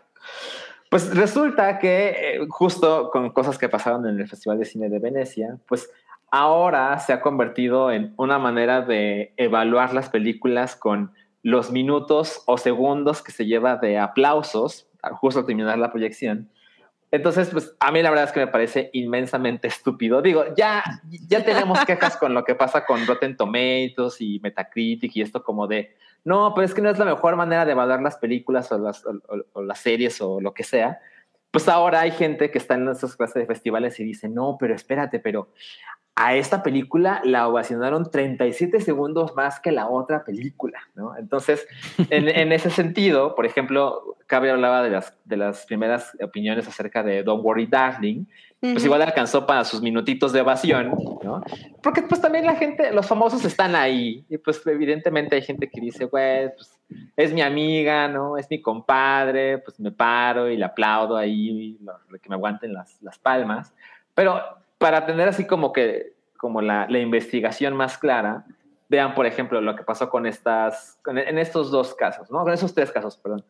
The Banshees and, ay, ¿cómo se pronuncia esto? Inisherin, eh, Bones and All, que es la nueva película de Luca Guadagnino, y The Whale, que bueno, ese no es el póster de The Whale, eso es así una imagen eh, la tarjeta de. Ajá, exacto. Entonces, estas películas, ¿cuánto tiempo de ovación recibieron? Bueno, The Banshees recibió 13 minutos, que es como la, la triunfadora en ese sentido en el Festival de Cine de Venecia. Bones and All, que yo he leído también cosas muy espectaculares, 8.5 minutos. Y The Whale le alcanzó para 6 minutos. Me pregunto si tienen alguien que alguien contratado especialmente para contar Con los minutos, ¿no? Sí, Por exacto, supuesto que sí. oficiales. Mira, Y es que aparte hay, hay reportes que luego se contradicen, unos que dicen que son más, que es menos, o sea, no sé qué madres hacen que cuentan mal los minutos, ¿no? Si yo fuera alguien del Festival de Cine de Venecia, así te lo juro que buscaba a Swatch, así como los Juegos Claro. Olímpicos, y güey, eres el patrocinador oficial de las ovaciones de pie. Y, Del aplausómetro. El Exacto, el aplausómetro. Eh, luego nos está diciendo eh, Vero Alejo que salió la que salió Blonde, la de Ana de Armas, y que se llevó 14 minutos de ovación. No mames. Wow. Oye, también he leído bien- cosas buenas de Blonde, sobre todo de, la actuación de Ana de Armas. Va a ser bien Pero, pues- incómodo aguantarse, estar parado sí. 14 minutos aplaudiendo, ¿no? Aplaudiendo. O sea, no veo Bueno, te- pero te sientas y te paras de nuevo y te sientas. O sea, digo, imagino baño, a Brendan Fraser así de, no mames, yo me tomé dos litros de refresco y ya me quiero ir, ¿no? claro. Por supuesto, vas al Festival de Venecia a tomarte dos litros de refresco. Exacto. Pues mira, bueno, yo si hay sí- gente que va a escupir a Chris Pine, pues todo puede Exacto. pasar. Pues mira, yo, yo sí iría a ver, a ver Wicked a, a Broadway de nuevo, nada más porque hay un, hay un cóctel que te sirven ahí que es el, el Osmopolitan, Ok. que, que está bien bueno. Y yo con dos ya estaba disfrutando Wicked, no mames, así de... Oye, sí, aplausos de Nicole Kidman, ¿no? Además, no porque ella andaba co- comprando queso Oaxaca. Ah, sí, atrás de una combi. ¿Saben qué también es lo chingón de estas, de estas notas? Que nos dimos cuenta que la de, la de Bardo creo que fue la penúltima, así en peores minutos de aplausos. Entonces, La última eso, lo fue apla- eso lo aplaudo. White Noise, ¿no? Mira, a ver, en, noise. en- en la lista que tenemos, eh, también de nuevo, Santiago spoilereando el podcast. Aquí tenemos cuatro postres, ¿no? Tenemos Tar de Kate Blanchett, Don't Worry Darling, otra vez aparece en la lista, Bardo, la nueva película de Inarito, y White Noise, que es la nueva película de Baumbach, ¿no? Entonces, ¿cuánto tiempo de ovación recibió cada una de esas películas? Pues uh, aquí está. Mira, Tar, 6 minutos. Don't Worry Darling, con su 39% de Rotten Tomatoes, tiene 4 minutos de ovación. Los mismos que Bardo, que también hay cosas, hay unas reseñas fatales de Bardo. Y no mames. Sí, y White Noise le alcanzó para 2.5 minutos. De White Noise, la verdad es que yo no sé yo no conozco opiniones de la gente, ¿eh? ¿Ustedes sí? No, No, tampoco he visto tampoco. nada. No, no he leído. Como que pasó sin pena ni gloria. El trailer me gustó mucho. Exacto. Eh, yo, por ejemplo, lo que tengo que decir de Bardo es, he visto muchas opiniones muy negativas, pero he leído un par que coinciden con lo que el mismo Iñárritu ha mencionado. Y es que, al parecer, más allá de las tres horas y la locura del ego, que la verdad es que no nos debería sorprender, Mm, al de parecer la historia sí es demasiado mexicana como para que alguien de cualquier otro lugar se pueda sentir, deja tú como representado, sino interesado. hecho. Entonces, Mm. cuando se lo, le- se lo leí a Iñárritu dije, ay, come on, ¿no? O sea, güey, tú nunca te equivocas, ¿no? Tú siempre dices que estás bien chingón y los demás están mal, ¿no? Pero leí esas dos críticas de dos mexicanos que fueron al festival y dije, ah, mira, aquí por lo menos hay tres personas del mismo país que coinciden, ¿no? Pero el resto de las opiniones internacionales son de, güey, alguien detenga a este cabrón. O sea, pregunta Adrián Martínez, o sea que Bardo es de White Sicans, pues me suena que sí, ¿eh? Eh, pues puede ser. puede Sí que es muy, muy white para los mexicanos, ¿no? O sea, que ni a los mexicanos nos va a gustar por ser white la película. Sí, algo también en ese sentido he leído. Entonces, Mira, no dice sé. Madame. Tussauds, el laberinto del fauno fue aplaudido 22 minutos en Cannes. Ya es, es el ranking en Wikipedia, ¿no? o sea, 22 minutos. No, eso está fatal. Dura más que la película, el aplauso. Claro. Exacto. Imagínate Bueno. un aplauso de 30 minutos para un cortometraje de 29 minutos. No, no, no. Pues lo único es que estoy muy emocionado por las películas que, que a las que les fue muy bien. Ujú, ujú. ¿Como cuál te emociona más, Cabri? Pues obvio, tengo mucho morbo de ver The Whale. Yo a- eh, ayer estaba en una cafetería en la que estaban hablando de ella, pero no sabían de qué película estaban hablando. Me pare- me- esa es una de esas conversaciones en las que a huevo me tuve que meter. Sí. ¿Te tuviste que meter? Sí, porque estaba, estaba era un- un- ya, ya sabes, ¿no? Aquí están. No, y estaba el, el, el- ¿cómo les llaman? El, el barista hablando con una clienta, así de.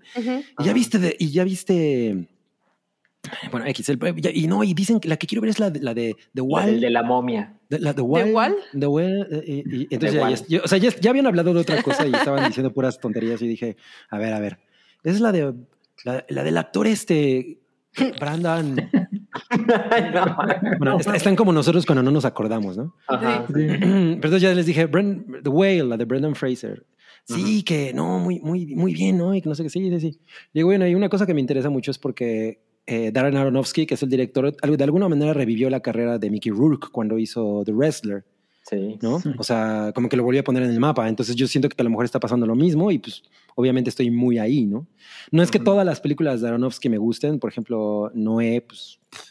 Eh, Es la única mala, ¿no? Bueno, hay gente que detesta The Fountain. Hay gente que detesta yo ta- Mother. yo tampoco soy fan de The Fountain, la verdad. O sea, que me parece muy que está muy bien dirigida, pero es una película que... ah, no, me- sí me yo, da yo me acuerdo que hueva. no me la pasé tan mal en The Fountain, pero solamente la vi en el cine, no, no la he vuelto a ver. Me pasó igual, me pasó igual. Y yo sí dis- disfruté Mother, no la, no la volvería a ver definitivamente, pero la disfruté. Ujú, Y pues a ver qué onda con esta. Claro. Sí, a, a mí me interesa mucho. De hecho, hay varias de esas películas, incluso las que. O sea, yo tengo ganas de ver Don't Worry Darling, por ejemplo. Yo también. Sí, no, yo sigo con ganas. Por supuesto que estoy ahí. Sí. Eh, pero hay otras que no estaban como mucho en mi radar y de repente es como. Como la, la de los 13 minutos de Banshees, por ejemplo, es así como, ah, pues ahora estoy interesado porque hace, hace una semana, pues la verdad es que no. Y, y me, hoy me pareció muy cagado porque fui, fui a, un- a una función de prensa Ujú. y, y- y como que me, me quedó claro que mucha de la gente que fue a esa función de prensa no tenía idea de que la historia, y, y de la gente de, de la distribuidora no tenía idea de que la historia es real. Ok. Me, me pareció muy, muy interesante. ¿Pero puedes decir de cuál película? de Angeline, bueno, es una serie. La serie Ah, de ya. An- Ah, Angeline. ok. Las que llegaron hoy a la Ciudad de México. Ajá, exacto, que es Semi Rosum. Y, y pues nada, lo que pasa es que yo, yo tenía pósters de Angeline cuando, pues que era como fines de los 80. Porque su imagen era como una cosa como muy emblemática, ¿no? Y yo, yo, yo medio la confundía con, con, en esa época la confundía con Elvira, pero pensaba que, que Elvira se puso rubia. era, era muy cagado. Pero sí era así, oye, esa es una historia real, ¿eh? Yo, sí, pues yo tenía pósters de Angeline con él. Sí, pues yo ¿A quién le sabía. sí, estuvo muy cagado. Bueno, a ver, ya nos acercamos a la parte final de este podcast, pero aún hay un tema de no cállate y es que hay un desmadre con Starlight de The Boys. ¿Qué pasó? Ajá.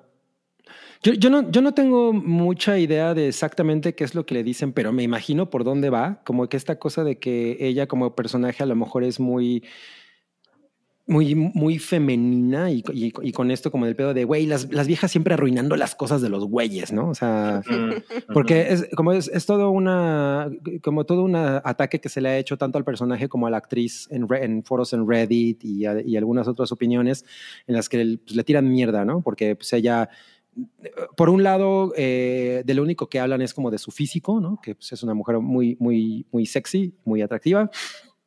Y por otro lado, que pinche vieja que nada más viene a arruinarlo todo, ¿no? Porque todo el tiempo le está, le, está diciendo a. ¿Cómo se llama? ¿Cuál- se me fue el nombre de su Huey. personaje en español. A Huey. Güey, no, no te metas en este pedo, deja de, deja de meterte esa, deja de meterte drogas, Milik.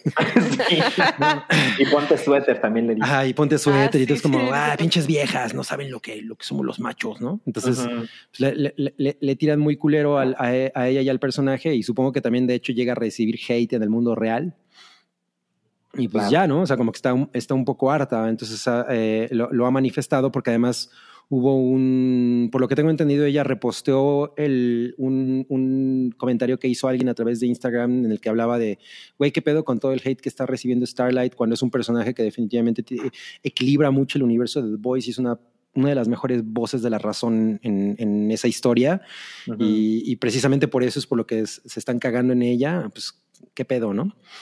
Eh, y, y, pues ya, de ahí se, de- se desató toda esa conversación en la que además muchos, muchos de los otros actores de la serie, pues como que le tiraron amor a, a- a ella y, y- y demás.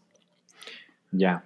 Es que otra vez vuelve a pasar lo que ya habíamos visto antes, ¿no? De que la gente no sabe diferenciar entre el personaje y el actor. O sea, lo mismo pasó con el actor que interpretaba a... A. Joffrey. Exactamente, a Joffrey de Game of Thrones. O sea, lo hizo tan increíblemente bien, o sea, estaba tan bien hecho, tan bien escrito, tan bien dirigido y actuado, que por supuesto que odiabas al personaje, pero lo que es que a mí no me entra en la cabeza cómo la gente no sabe diferenciar entre un personaje y el actor. Entonces, recibió tanto hate este actor que decidió que debut y despedida, ¿no? Yo ya no vuelvo a actuar. Y con otro caso también de el actor de 13 razones por qué o 13 reasons why, Ajá, el que el que viola a la a la, a la a la protagonista. Igual, o sea, era de que te metías a su Instagram y eres un maldito violador y ojalá, o mames. sea, una cosa impresionante que tú dices, es que, es que, ¿en qué mundo estamos? ¿Estamos locos? ¿O por qué la gente no, no sabe diferenciar entre un Sí, personaje hoy- y un actor? Hoy O en su gustada razón, en, en su gustada sección, razones para eliminar la democracia. sí. Ay, no mames. Entonces, una vez más estamos rápido. viendo eso. O sea, estamos viendo otra vez eso que la gente no sabe diferenciar entre, este, en este caso, la actriz y el personaje de Starlight, ¿no? O sea, No mames, o sea, completamente. Yo creo que con- si te la topas en una serie comercial es como, güey, está muy cabrón tu personaje, qué cabrón lo haces porque Exacto. lo odio, ¿no? O sea, Exacto. es, pues es el punto de, de- de- de- de la actuación. Me, me sorprende mucho que las cosas escalen a ese nivel.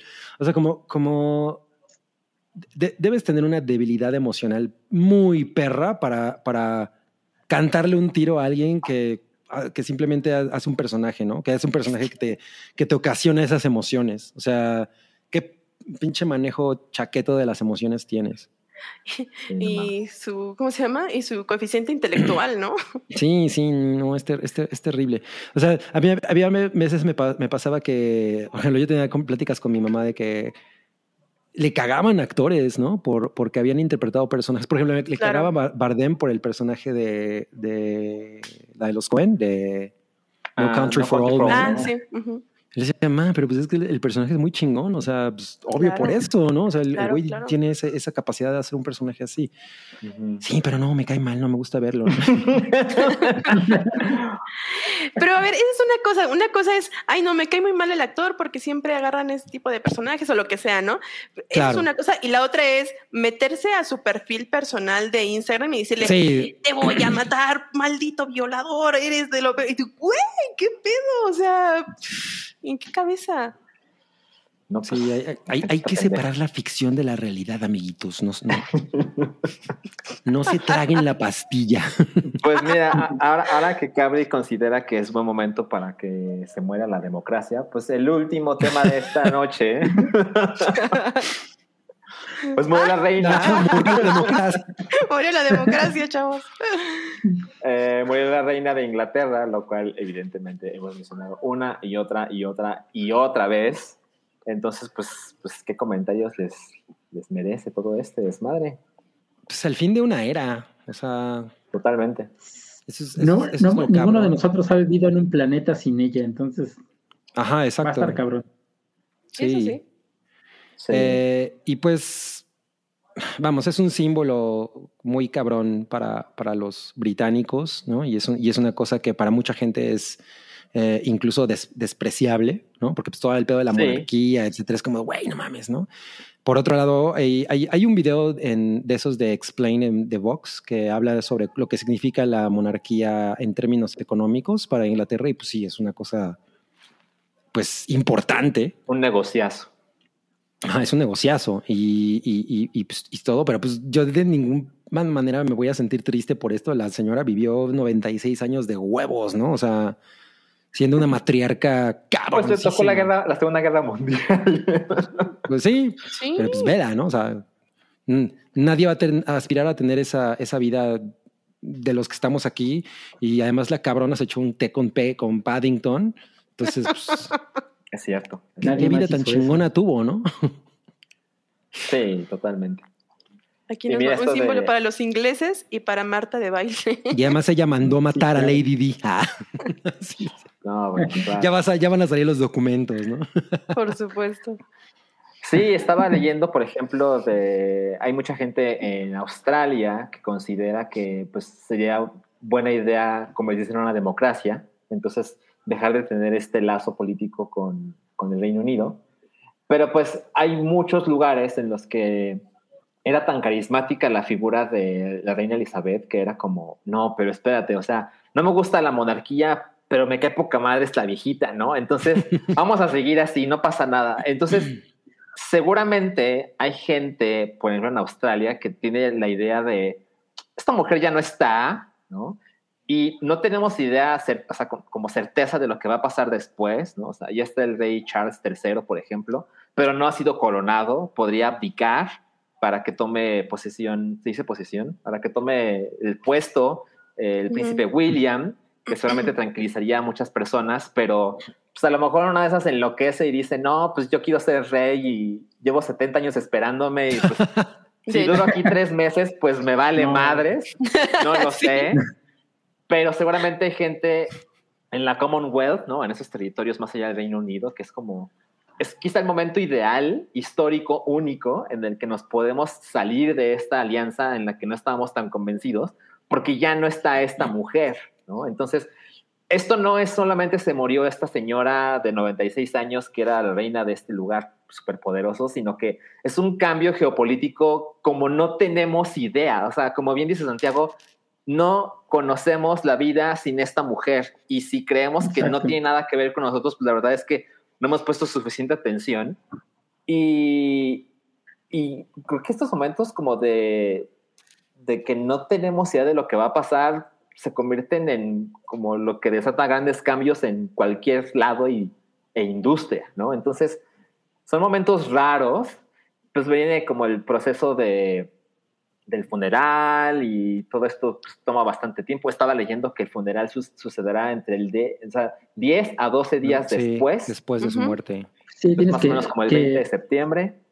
esperar a que lleguen todos los, eh, los mandatarios, ¿no? A presentar sus respetos. Exactamente. Vamos a estar muy atentos a la mañanera. Yo creo que AMLO no va, ¿no?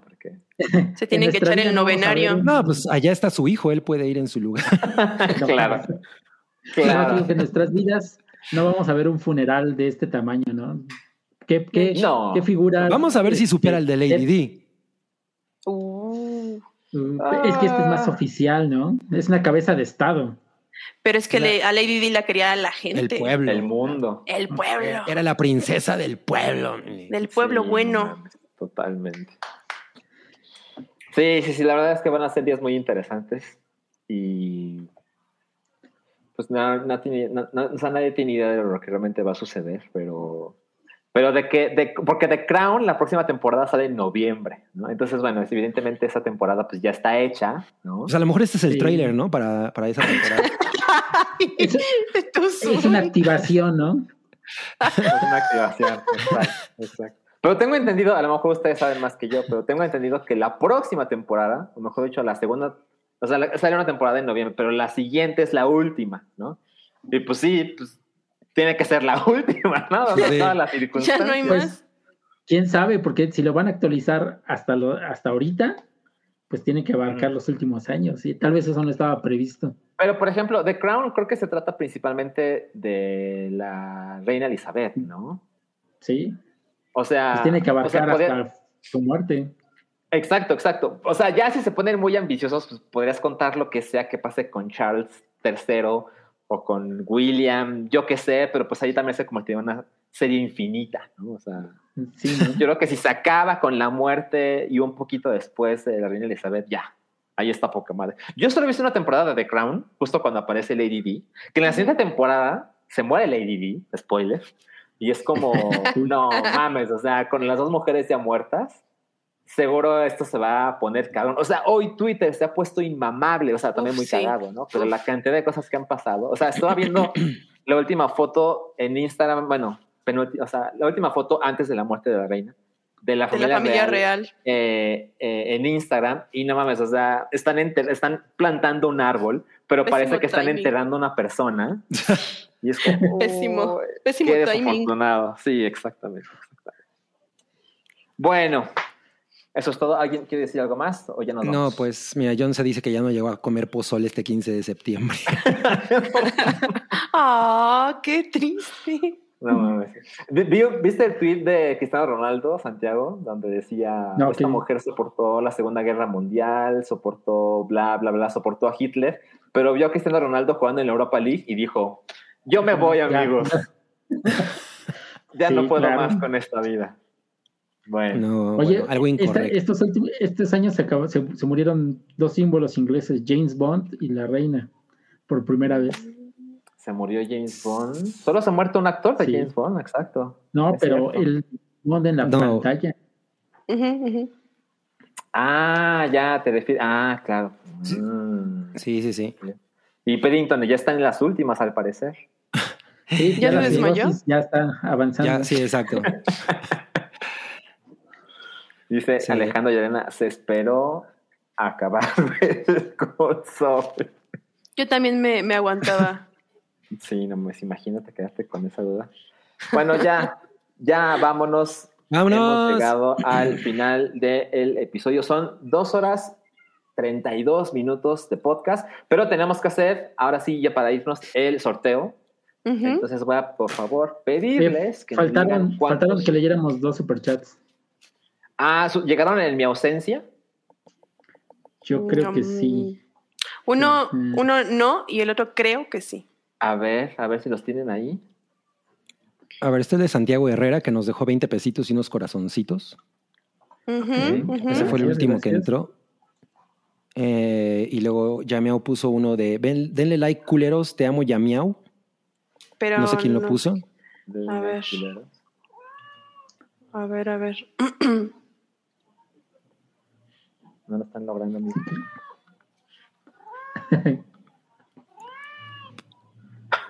¿Ese es Midna? No, no es Midna. No, es Costal, está aquí. Ah, es que es- es- demasiados gatos. Está el de Cosner que dice Tuita Ruiz. Ese es el último que teníamos y ya, se- todos esos se cumplieron, ¿no? Ajá, ese. Yo creo que ya Nada estamos más. al corriente, nada más. Ajá. Ah, Falta el a ver. Es entonces- uno, es uno antes de. del de Arcángel 00119 es uno antes de ese. Pero a ver, ¿lo puedes leer? El de Rubicel que dice Cabrio mi horóscopo, soy Al- Aries. No, ese por supuesto que lo leímos. sí. ¿Cuál es el anterior? Es ese. Entonces leímos todos.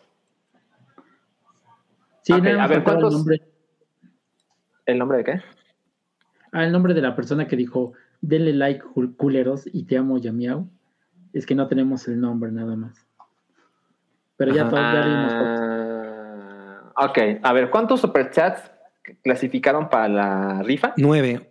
Nueve. Nueve. Nueve. Entonces vamos a poner aquí eh, siete para ver quién se ganó el código de 300 pesos de seychilas.com. Entonces vamos a darle spin. Ahí lo están viendo, ¿verdad? Sí, sí lo estamos viendo. Sí. Y ahí viene la super rifa. Ahí viene, del 1 al 9, ¿ok? Sí. Ay, tiene sonido y todo. Ah, eh, Chernobyl. 7. ¿Quién tiene el boletito número 7? El Isidro siete. Rivera. Tiene-. ¿Cómo? Isidro. Rivera. Ah, aquí está. que puso Salchi, puede que estemos pendejos, pero vi Moonfall y no y ño, gracias a ti, me la pasé chingón con ambos Cabri y mi horóscopo, please. Ahí está. No Entonces, mames. por favor, Isidro, eh, ponte en contacto con nosotros para que te mandemos tu código de 300 pesitos en seischelas.com. Ya sabes, a escribirnos por Instagram, por DM, por Facebook. Hay muchas Por Twitter. Twitter, exacto. Entonces, pues Y- ahora sí, amigos, nos vamos. Gracias a todos por su tiempo. Bye. Somos 227 personas, dos horas y media. Gracias. La próxima semana, pues yo espero que sí estén por acá. Gracias, Yameao. Gracias, Santiago. Gracias, Cabri. Gracias, muchas gracias. Nos Gracias a vemos. todos.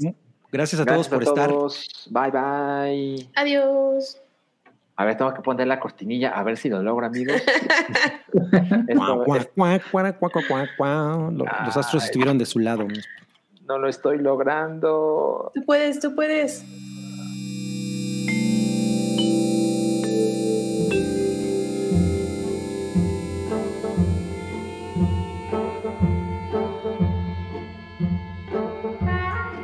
Tu apoyo es necesario y muy agradecido. Aceptamos donativos para seguir produciendo nuestro blog y podcast desde patreon.com diagonal el hype.